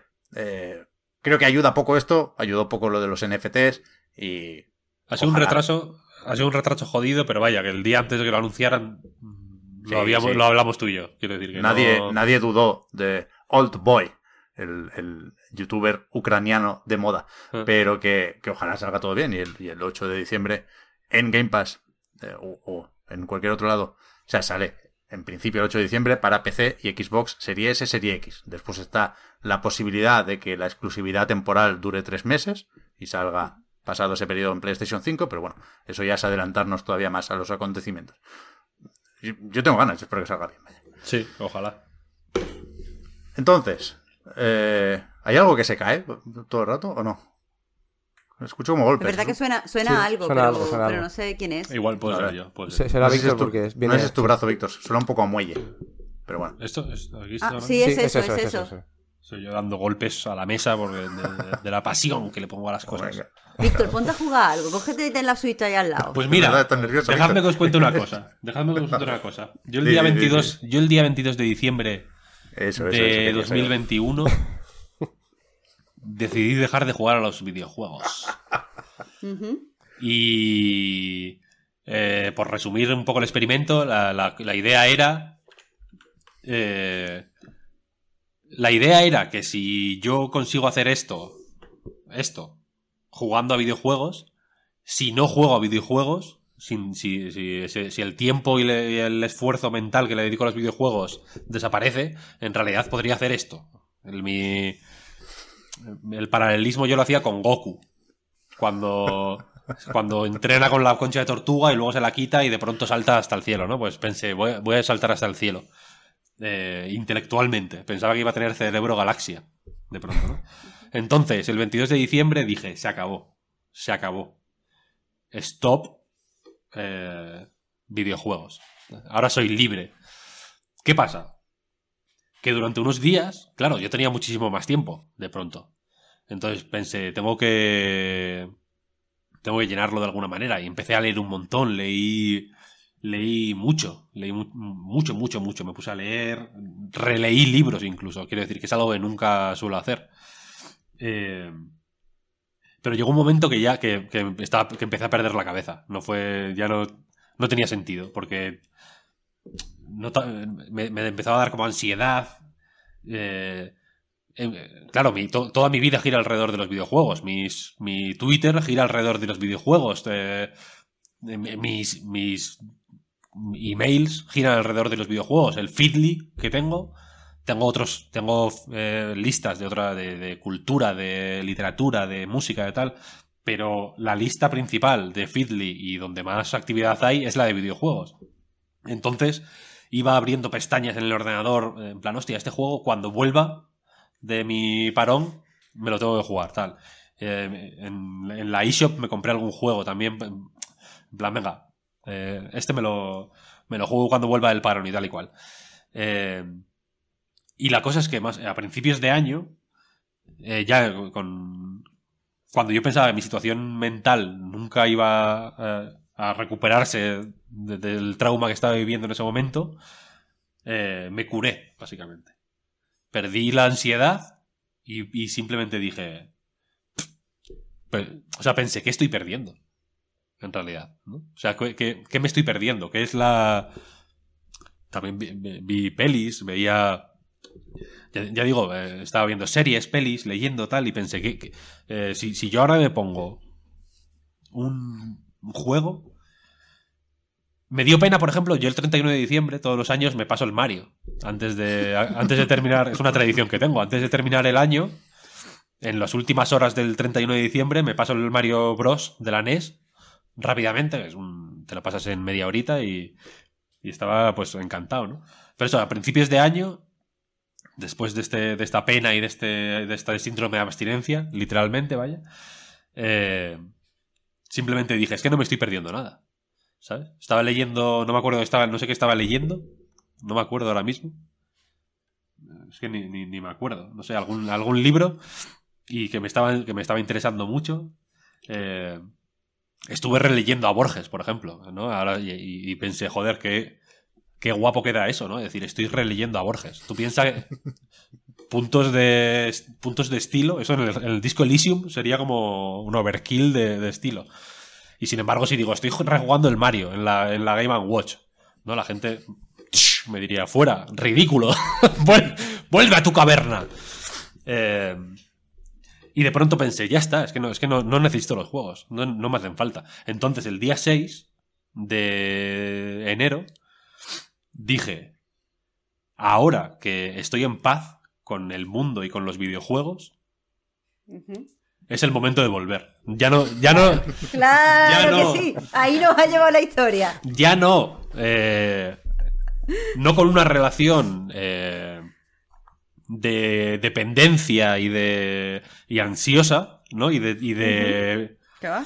sino simplemente pensé, estaba hablando con un amigo, eh, David, mi amigo David, y estábamos hablando del Mario Kart, no sé por qué, y, y- y dije, joder, pues me voy a echar un Mario Kart, ¿qué coño? ¿No? En plan, Por uno ahora no pasa nada. no lo En plan, necesito. Claro, ahora que no a- lo necesito. me voy a echar un Mario Kart. Que no, que, que no hace daño a nadie. Que no, que me meto en el online, me echo tres o cuatro partidas y me quedo más a gusto que un arbusto, ¿sabes? Y ya está. ¿Qué pasa? Que dije, vale, no voy a meterme otra vez en la vorágine de. mm, Pues del videojuego, de lo, de lo malo. Entonces, para tener un poco todavía de pues, yo insisto mucho en eso, pero mi tradición eh, judeocristiana me obliga o me, o me lleva a ver el sufrimiento como una forma de, de dignidad, ¿no? Entonces dije, para no jugar en la OLED, voy a jugar en la puta Lite. y, no, o sea, y, no, y no es broma, vaya. Claro. Podéis ver aquí el, el Mario Kart. Pensé, voy a jugar en la Lite sin muchas. eh, sin muchas expectativas, ¿no? Como una cosa de pachangueo, como una cosa casual. No quiero la mejor experiencia. Quiero simplemente un Mario Kart rápido, que no pase nada, ¿no? Eh, que sea lo que Dios quiera. Un Mario Kart así en esta pantallita, tampoco como si, como quien no quiere las cosas, que no pese mucho, que yo no note la Switch mucho, como si fuera algo que no pasa nada, ¿no? Eh, Lo dejo Y- cuando y de- quiera, ¿no? y desde entonces, la verdad es que juego muy poco. Sí, ha cambiado desde bien. entonces tu relación ¿no? con los Sí. juegos y tal. Qué guay, qué guay. Sí, sí. ahí Juego. manteniendo el control, está bien. Eh, y, y la, y la cosa es esa, que la, que la Lite. Es una- yo no entiendo cómo la gente puede jugar con la Switch Lite. Porque, porque efectivamente no es ni jugar. Es una tortura. Una tortura tiburciana. No, claro, eso no, no cuenta. No Como cuenta. que han vuelto a los no videojuegos, cuenta. porque es la elite. No cuenta. No cuenta. Es como leer, yo qué sé, manuales de instrucciones de electrodomésticos, ¿no? No eres gran lector, ¿no? Tú no estás en las estadísticas. Oi- Oiga, usted lee, ¿no? Cuando estás en, el, en la feria del libro, cuando hacen estas demoscopias de, de cuánta gente lee en España. ¿Usted lee? Pues si lo único que lees es la etiqueta del champú, no vas a decir que sí. Dices que no. Pues con la Lite es un poco lo mismo. ¿sabes? Como, "Ah, eh, no, no, no juego. O, o- la gente que juega al Candy Crush. Nah, nah, no juego. mientras, mientras, mientras yo eh, estaba eh, pasando por este proceso de desintoxicación del videojuego, eh, al- mi, hi- mi hijo de tres años estaba entrando en la adicción a los videojuegos a través de mi padre. Bueno, mi padre es actualmente adicto a Candy Crush. Y entonces mi, mi, mi padre y mi hijo estaban todo el día eh, jugando al puto Candy Crush. Sin parar. no, no podían parar. Y yo ahí de alguna forma, claro, era eh, como la calvicie, ¿no? La- que pasa una genera que hay una genera que, que se salta una generación, ¿sabes? Yo pensé aquí la adicción a los videojuegos se ha saltado una generación en mí y ahí, y ahí fue cuando me di cuenta de que mi relación con los videojuegos no es de. No es de adicción, sino que es. Es de. de, de, con- de convivencia. Es de, es de respeto mutuo. Como la de. Como la, como la de. Como la de un torero con el toro, ¿sabes? Entre iguales, ¿no? Como la de, como la de una fiera. Como la de la fiera con el. con, con el cazador. ¿Sabes? Que un cazador que está cazando un jabalí sabe que el jabalí puede matarle a él también, en realidad, ¿no? Entonces esa es la... Yo, el videojuego me puede matar a mí, pero yo también puedo matarle a él. Hostia. A mí lo que me hace gracia es que Víctor ve a su hijo así súper enganchado con el Candy Crush. Mira, este- de decirle que no juegue, él dice, bueno, ¿qué vamos a hacer? Si es un adicto, que se la generación. No, a ver, bueno. Quiero decir... Porque abrir ese melón, abrir ese melón, tendría que, tendría que hablar a, de- a mi padre. Tendría, que- tendría que convencer a mi padre de que es adicto al Candy Crush. Quiero decir, como pues, se, fu- se fue mi padre y se fue el Candy Crush, ¿no? Muerto el perro, mu- muerta la rabia. Pero, pero así fue Y- muy, muy duro, muy duro. Muy Con duro. el calendario apretado que se viene en 2022, cuando salga Bayonetta 3, cuando salga Elden Ring, ¿ahí qué va a pasar? ¿Vas a mantenerte en esta relación? Pero no, no, no hace falta ir tan lejos, ¿eh, Oscar? te- O sea, de bueno, hecho... este- en febrero o sea, tenemos... tampoco está tan lejos el Ya, ya, pero es que te diría que, que el- que el repaso a lo que viene en 2022 lo podemos guardar como comodín para el próximo programa, porque todavía nos queda hablar, hablar, sí.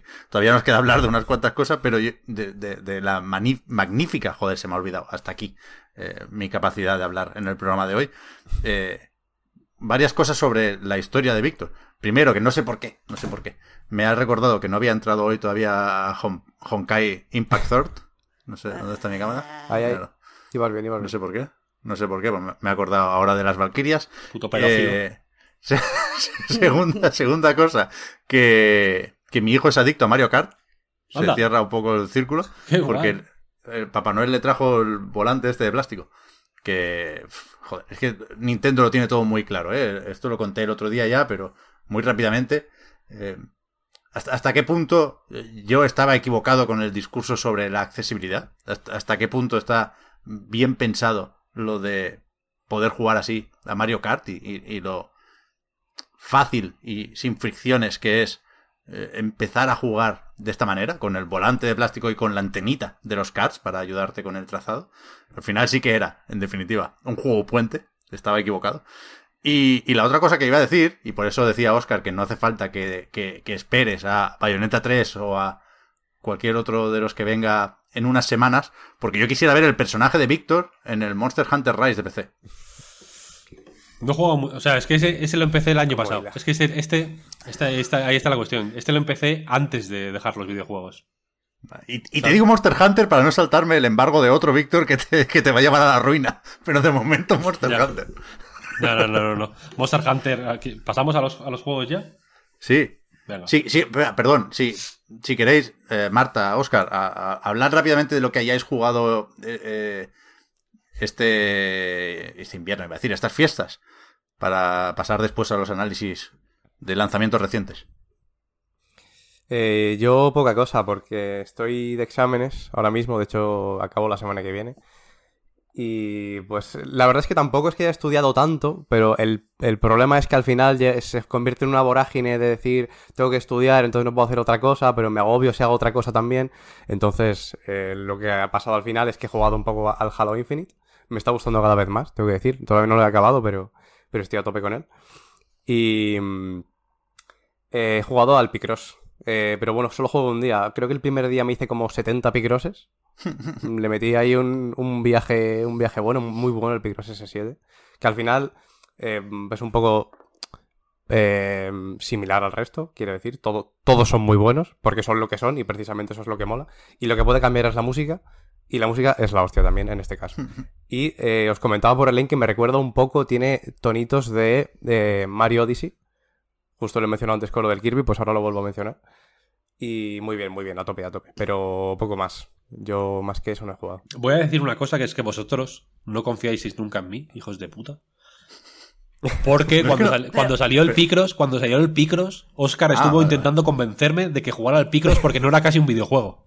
Porque era como. Sí, sí. "Ah, es otra cosa, es otra cosa. Es, Pero es como, tampoco- es como hacer un sudoku.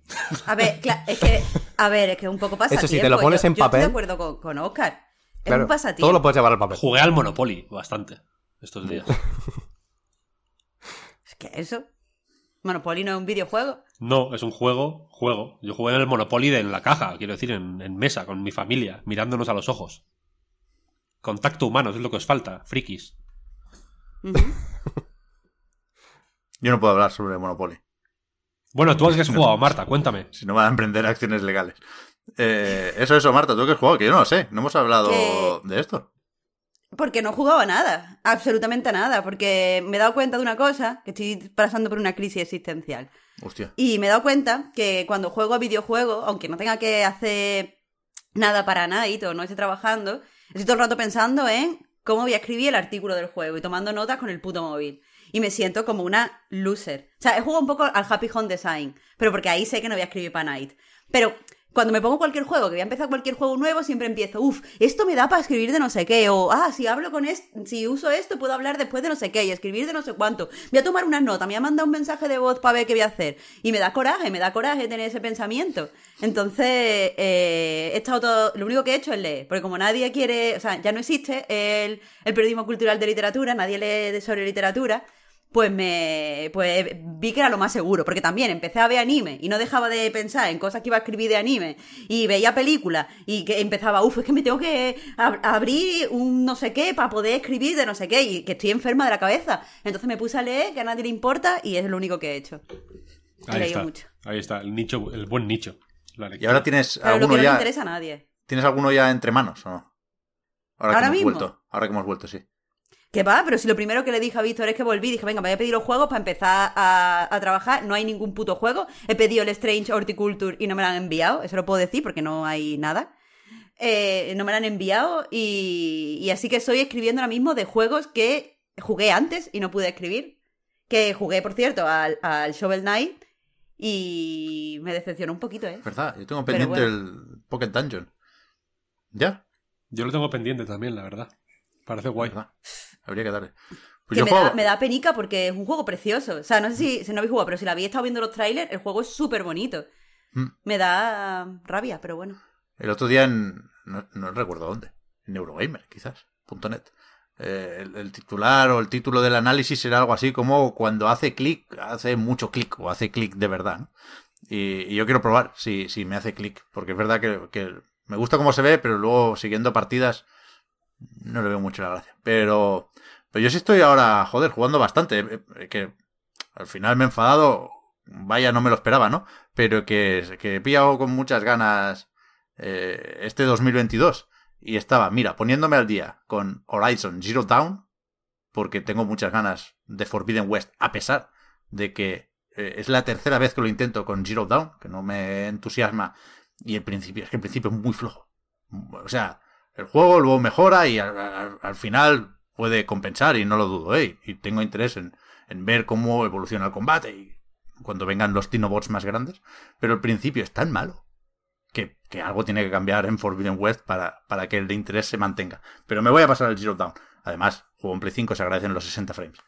Eh, me ha salido a cuenta esperar, quiero decir. Después, en el Game Pass, estoy jugando a Unsighted, que ya lo hemos comentado aquí varias veces, sobre todo Oscar, tú lo comentaste y me gusta, aunque se me parece demasiado a Hyper Light Drifter, pero ayer me, me, eché tres horas casi sin darme cuenta. Y después, estoy, me he hecho estos días heavy user de Game Pass. Evidentemente, evidentemente lo iba usando para los juegos de Microsoft y demás, pero, pero lo de picotear nunca me había salido del todo bien. Me metía y nunca sabía qué jugar. Me pasaba un poco como con Netflix, ¿no? Ya he jugado mucho, otras muchas cosas no me apetecen. Y con estos dos, eh, no he dicho el segundo, uno es Unsighted, otro es Record of the Lodos War, no sé qué del Labyrinth, que me está entrando muy bien. O sea, no soy yo muy de- Metroidvanias necesariamente, y este se me parece también mucho a Symphony of the Night, Es guay. pero eso, me, ¿eh? pare- me parece muy bonito. Y lo de la mecánica de las dualidades es muy simplón, pero siempre funciona, joder. Y el mapa, el, el o- mapa está guay y todo. ¿ves? en Outlast, o- sí, sí, me, me gusta que tengas claro cuándo avanzas y cuándo no, que haya como capítulos dentro del mapa. Mm, Es chulo, ese juego está bien. Y, y alguno más estaba jugando, pero ya, ya no me acuerdo. Me- bueno, me pasé el Solar Ash, está bien al final. Me pasé el Inscription, con lo cual estoy preparado para el spoiler cast. Oh, yeah. Y eso es lo que me dejaba, lo que dice Alex Santín, que me pone una cara enfadada y dice al lado Shin Megami Tensei 5. He estado todas las navidades buscando el juego. Porque yo no, no tenía presente para nada que Nintendo España ha- ha- había sacado dos para las tiendas. Está en todos sitios a ciento y pico pavos, agotado en tantos otros lados. Entonces yo no me este juego no me lo voy a comprar digital, lo siento. Tengo que ver si, mm, si pago mucho dinero por la caja o si me espero a, a ver si se concretan de alguna forma los rumores sobre otras versiones. Si me tengo que gastar tanto dinero, por lo menos que vaya bien de frames, no me jodáis. Pero no he jugado todavía sin Megami Tensei, pido perdón porque me comprometí a hacerlo y tengo ganas, pero es que no lo quiero comprar digital. Si, te- si sale, si, joder, si, si saliera en la Play no te, no te iría mal. Yo creo que aquí te- a ti te va a pesar mucho. Es un juego que va, va un poco arrastrado, ¿eh? A veces, de rendimiento. Pero que, que esto no lo edita Atlus, lo edita Nintendo España, vaya. Eh, sí, sí. Y es de locos que no se pueda encontrar en las tiendas. Ya, ya, ya. Yo, o sea, yo no sabía que había esta escasez hasta que lo dijiste tú, vaya. Que, hasta que empezaste, hasta que alzaste la voz. ¿Miraste donde te dije, Pep? Sí, en el corte inglés lo miré, pero ya no, cuando lo, cuando lo busqué ya no había. Joder. Y, y- y me fui a la tienda, porque yo trabajé ahí además. Y, y, y no, no, que no, que no, que no hay, no hay, si me meten He ido a mínimo 12 tiendas en Barcelona y alrededores. Ya ves. Pues mira, Así que ya llegará. por- vamos a. Nos quedan 40 minutos. Para llegar Vale. a las 3 horas. Vale. Con, con, mm, eh, de, Prórroga. de esto o sin texto. Prórroga o sin prórroga. Jo, no me salía. Ya lo veremos. 40 minutos veremos. en general. Quiero decir, para que la grabadora de voz eh, eche al traste todos nuestros planes. Así que si os parece, me gustaría hablar de God of War. Me gusta. ¿Correcto? Me gusta. Eh, antes de la huelga de los videojuegos y después también, he estado jugando a tres juegos de consola que han salido en PC. Uno es Final Fantasy VII Remake, Intergrade, que salió en la Epic Games Store. El otro es Monster Hunter Rise, que salió en Steam ayer. ¿Ayer fue o antes de ayer? ¿El 12 o el 13? No me acuerdo. Esta semana. Y el otro es God of War, que está saliendo ahora mismo. ¿no? Ahora mismo está en, está proceso de salir en Steam. Eh, y son tres juegos muy curiosos porque en- so- son tres casos de port de consola a PC, lo que implica una mejora, ¿no? Se, su- se supone que va, que va siempre a mejor eh, cuando se va de consola a PC, pero son tres juegos que tienen aproximaciones muy diferentes a este port de consola a PC. Eh, por ejemplo, Final Fantasy VII Remake. Es curioso porque es un port con muy pocas opciones visuales, más o menos poco configurable, poco flexible para entrar en muchos ordenadores, que también es una de las eh, circunstancias específicas del PC, ¿no? Que tiene que estar preparado para eh, muchos equipos distintos. En el caso de God of War, por ejemplo, hay una tabla enorme que te dice en cada preajuste qué necesitas de cada cosa para eh, conseguir ciertos resultados concretos, ¿no?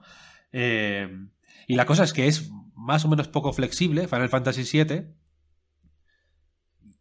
y aunque lo tires con ciertas eh, garantías, yo no consigo 120 frames estables, pero sí consigo 120 frames en muchas ocasiones, debo decir.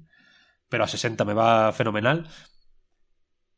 Pero pega unos tirones de cojones en muchos sitios. Es un juego muy poco cuidado, ¿sabes? El Final Fantasy VII Remake, concretamente, que tan importante parece lo visual, ¿no? Y, el, y cómo se. Y cómo se joder, cómo se ven esas escenas que, que son importantes porque por porque recrean otras y en fin, es, es- es algo que tiene que verse eh, perfecto, vaya, la, la técnica importa ahí, ¿no? Eh, y sin embargo es un juego, joder, relativamente cutre, ¿no? Y ya digo, no, no, no se no se no es injugable, es lo típico ¿no? en, PC a la que hay un frame para abajo ya es como esto es injugable. No es injugable, se puede jugar, pero las cagaditas son eh, suficientemente visibles y suficientemente frecuentes como para que te preguntes qué ha pasado ahí. Y, y, y para que sospeches que hay un desinterés que no mola nada. Es Square que tiene poco. Tiene mala fama, tiene. No, no- se le da muy bien eh, los, los ports, ni para arriba ni para abajo, en realidad, ¿no? Porque los ports para móviles también son grotescos de muchos juegos. Los. eh, cu- cuidan, cuidan poco los juegos, ¿no? Y, y- y creo que en un caso como este tenía que estar un poco más cuidado. El otro, Monster Hunter Rise. eh, tiene la peculiaridad de que, el salto es muchísimo más grande que el de un Final Fantasy VII, por ejemplo, porque de, la, de Switch a casi cualquier mm, ordenador eh, más o menos normalito, cualquier portátil gaming no muy caro, pues hay una distancia bastante más grande. Y es jodido porque en ese caso le pesa bastante la Switch, debo decir. Porque se nota salto, hay. Pues las texturas se ven de puta madre, el rendimiento, los 60 frames le sientan de gusto, se puede eh, sin mucha dificultad subir a más de 60 si podéis o si queréis. Eh, hay efectitos a mayores que, que no le van mal. La oclusión ambiental, por ejemplo, le sienta muy bien a los escenarios, los que es precisamente donde más le hace falta, porque los modelos son de puta madre, como lo eran en la Switch, pero los escenarios ahí flaquea un poquillo, ¿sabes? Se ve como el, el, duplicar la resolución, que es lo que ocurre en la mayoría de los casos, ¿no? De 720 a 1080 o, o más, si subes a más de 1080, no le va muy bien. No le va ah, del todo bien. Y es jodido. El port es bueno, la verdad. Eh, muchas opciones. Yo hay opciones eh, gráficas y efectos como el filtro cinemático o, el motion blur o mil cosas que los tengo desactivados porque creo que ensucian la imagen mucho, creo que se ve más bonito si está un poco más limpia la imagen. Eh, pero ah, ahí se ve el rollo de la Switch. Monster Hunter World tiene, mejores tiene bastantes mejores gráficos, de hecho, en, PC. Se ve bastante más tocho. Y el caso igual más peculiar es el de God of War. En el caso de God of War, a mí me resulta interesante el hecho de que la tecnología es el juego al final, ¿no? Porque eh, es un plano secuencia. Eh, eh, las expresiones de los personajes son eh, el juego. Eh, necesita que se den ciertas condiciones a la hora de hacer el streaming de las texturas, de cargar modelos, etcétera, para que el plano secuencia tenga sentido. Quiero decir, no, no se puede. No hay. No se puede parar para cargar. Hay que ir a cholón. Eh, y es la hostia porque, joder, eh, en, este caso sí que me ha costado sacarle frames. Ha sido jodido, ha sido jodido. Mi portátil no es para nada tocho, vaya, es un i5 con una RTX 2060 y, y 16 de RAM, pero tampoco es una cosa brutal, ¿eh? Un portátil más o menos barato. Y, y la cuestión es que aquí creo que sí que merece casi. O sea, sí. Merece menos la pena probar el DPC, que es un port bastante bueno, la verdad. he tenido menos problemas que con Final Fantasy, quiero decir. Porque, joder, entre el. Entre la versión de Play 5 y. y el DPC, no hay tanta diferencia. No sé si has, Tú, Pepe, en concreto, no sé si has visto comparativas del juego a 4K en ultras. Creo, que todas las comparativas. Y no hay tanta diferencia, ¿eh? Las, sombras, es, más o menos evidente, pero lo de siempre, si tienes al lado el otro, ¿no? Y, aquí, por supuesto, se pueden comparar muchas cosas, no solo eh, configuraciones gráficas distintas en la versión de PC, sino eh, la versión de Play 4 en una PlayStation 4, en una PlayStation 4 Pro o en una PlayStation 4 5, ¿no? Entonces, eh, que cada uno elija la que PlayStation 4 o 5. ¿Has visto? Te ha traicionado ahí el subconsciente. He hecho 4 o 5, ¿no? Yo he entendido PlayStation 4, PlayStation 4 Pro y PlayStation 4 o 5. ¿Ah, sí? Puede ser, puede ser. Me ha gustado. Eh, pues, seguramente, ahora que lo dices, ha sido así. Pero que entre la versión de Play 5 y la de PC no hay unas diferencias brutales en, cuanto a resolución, por ejemplo. Eh, pero lo de las sombras, pues, pues está guay. Pero viendo estas comparativas, yo no he jugado todavía a God of War de PC, la, conclusión previa, es un sinsentido esto, pero se me entiende, que saco es, yo solo lo volvería a jugar, o sea, si no he jugado a God of War, de, puta cabeza, vaya, o sea, pocos juegos mejores se han hecho desde 2018, pero eh, habiéndolo jugado ahí pensando en cómo me voy a preparar para Ragnarok, la versión de PC me interesaría si la pudiera jugar en, en formato ultra panorámico que me parece la hostia. Ayer publicó PlayStation un tráiler solo de esta funcionalidad o de esta novedad y, creo que es, es genial cómo se ve. O sea, es un mm. juego muy de paisajes, ¿no? Y creo que la presencia de Kratos en la pantalla es distinta con este formato eh, más panorámico y me gusta muchísimo. Me, me encantaría jugarlo eh, con, un monitor ultra wide hasta el punto de que ayer decía, voy plantando la misma semilla en varios sitios a ver si florece en algún lado.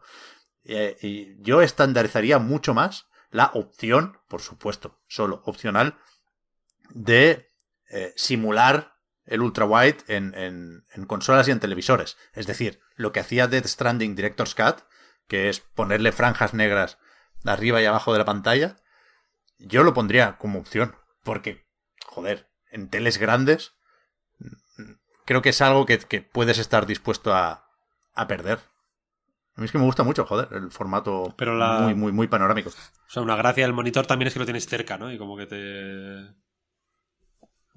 Joder, el, el- tu ángulo de visión como que lo cubre entero la pantalla. Entiendo que ahí está también la gracia.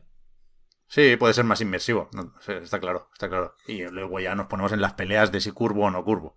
Para mí no. Pero que la opción en la tele creo que, creo que tiene valor. Hmm, Puede ser. Creo que puede ser guay. Puede ser. La cuestión es que el port de God of War.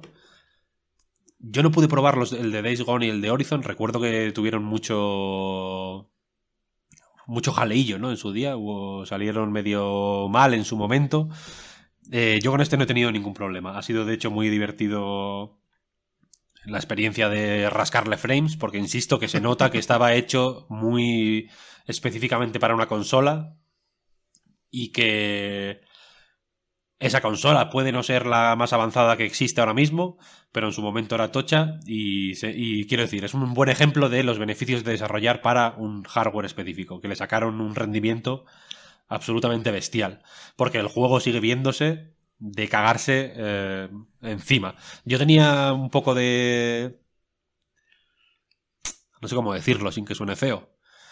Eh, no me enfado, pero me da coraje cuando pienso que el God of War nuevo va a ser de la Play 4 también al final, porque sale en la Play 4. Pero viendo este es como, joder, vaya locura, ¿no? Lo que hicieron. O sea, si se ve así, enough, porque es una, es una barbaridad. Y la cosa es que me ha gustado que en la.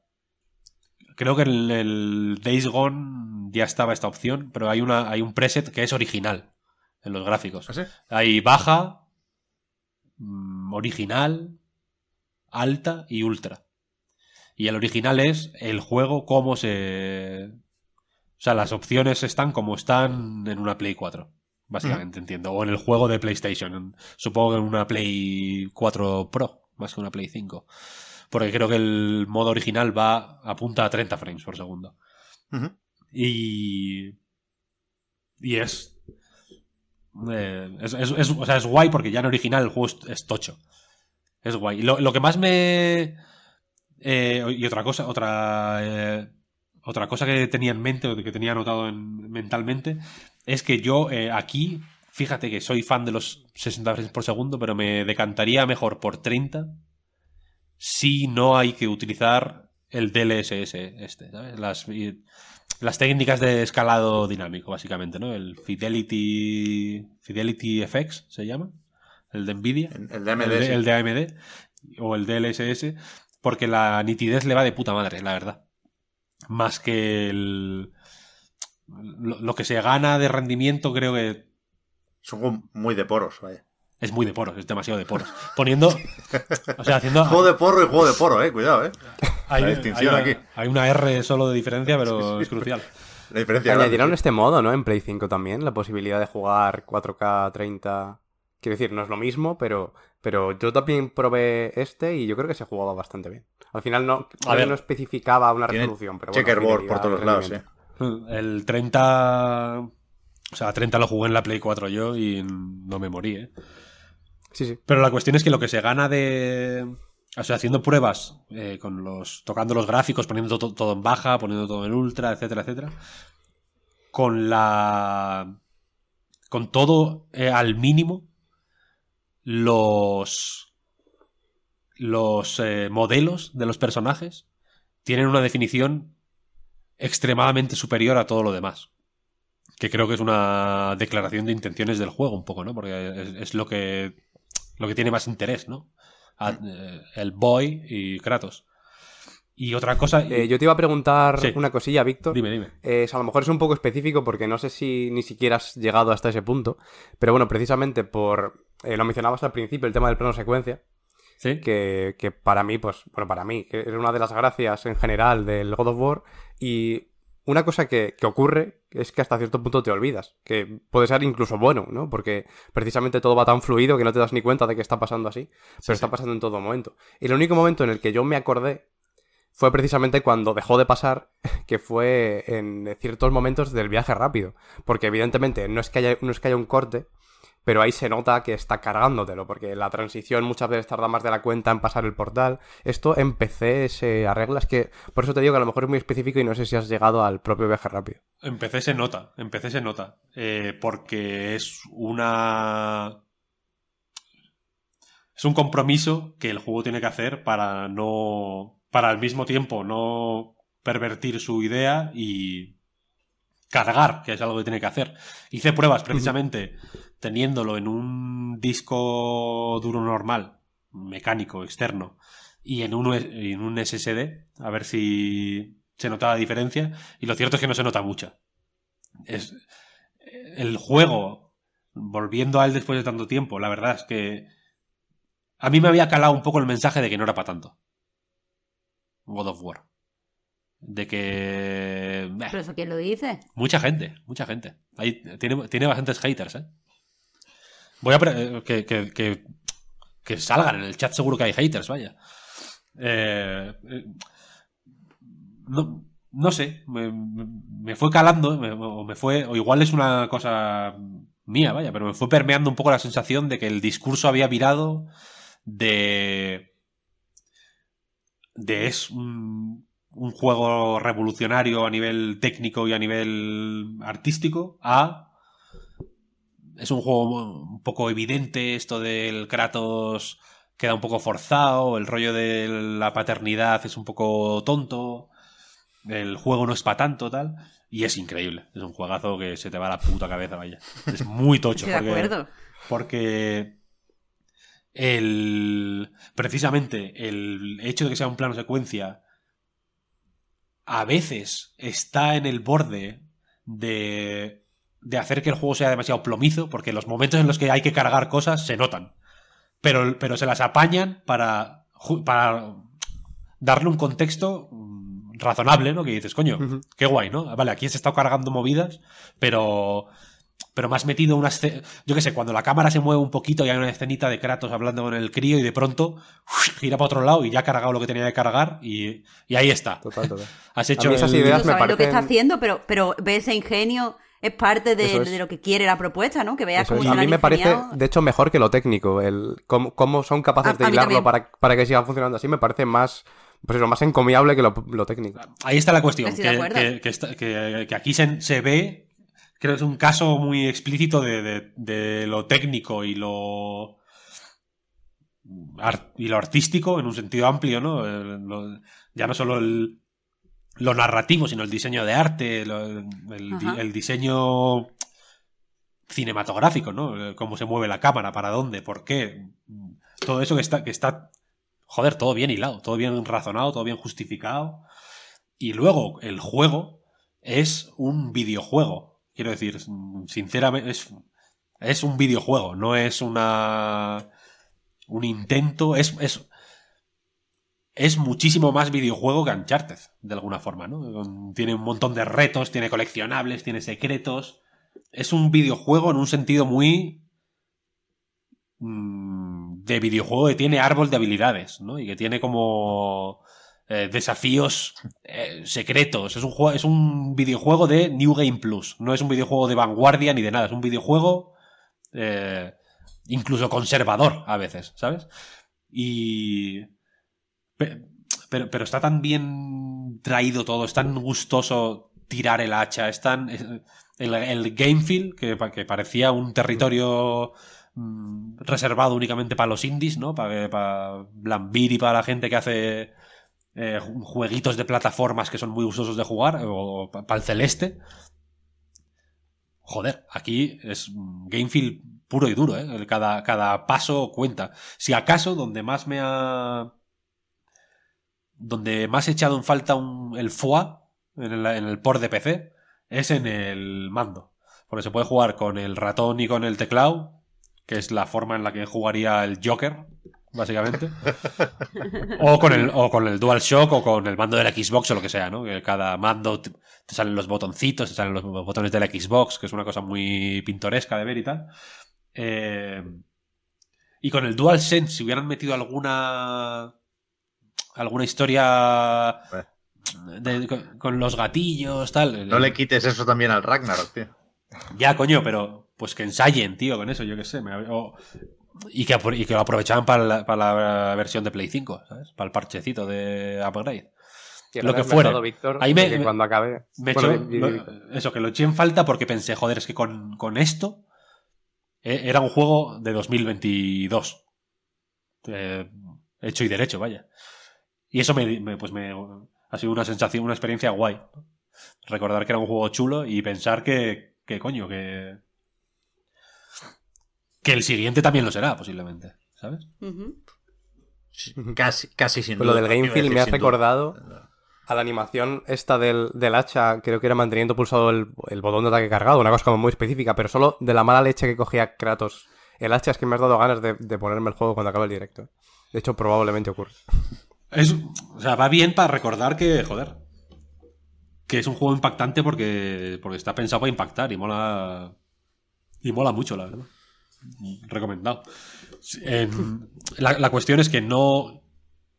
El, el resumen. Igual no merece la pena eh, comprar una 3080 Ti por un- 4.000 euros en el mercado negro para verlo a tope. Porque ya digo, la versión de Play 5. La, la- la mejor forma de jugarlo en Play- una Play 5 no es tan distinta a la mejor forma de jugarlo en un ordenador. Eso dice. Creo que dice mucho de todas las partes en realidad. Y, bien- y Depende del monitor, claro. Depende del monitor, pero tampoco tanto. Sí, tampoco sí, tanto. sí. Broma, broma. Eh, pero sí merece la pena echarle un repasito antes del Ragnarok. Que sí, que sí. Uf.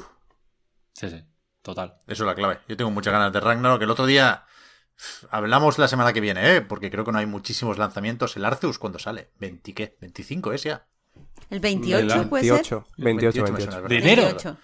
De- 28 de enero. Claro, tío. Dos semanitas justas. ¿En serio?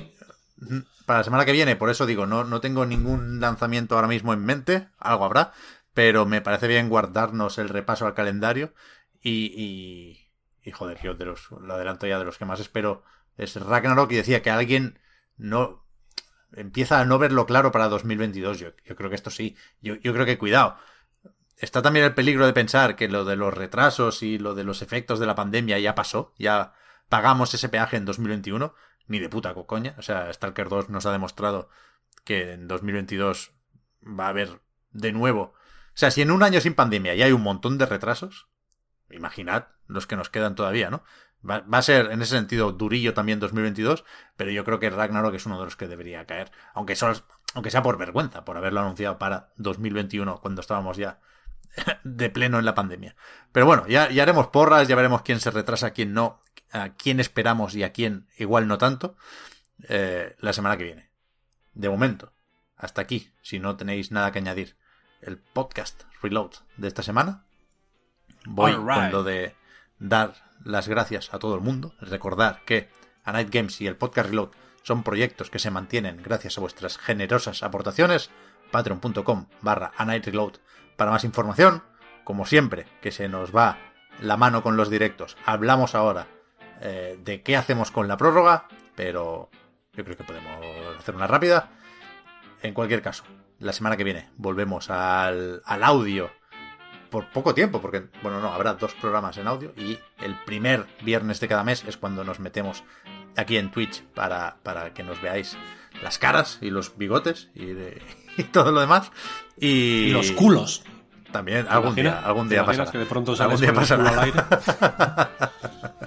Así que gracias a los que nos apoyáis, gracias también a los que sin ser patrons nos seguís y nos ayudáis a mejorar, gracias al chat hoy que estamos por aquí y gracias a Oscar, a Marta y a Víctor. Hasta la próxima. Chao, chao. Hasta luego. hasta luego.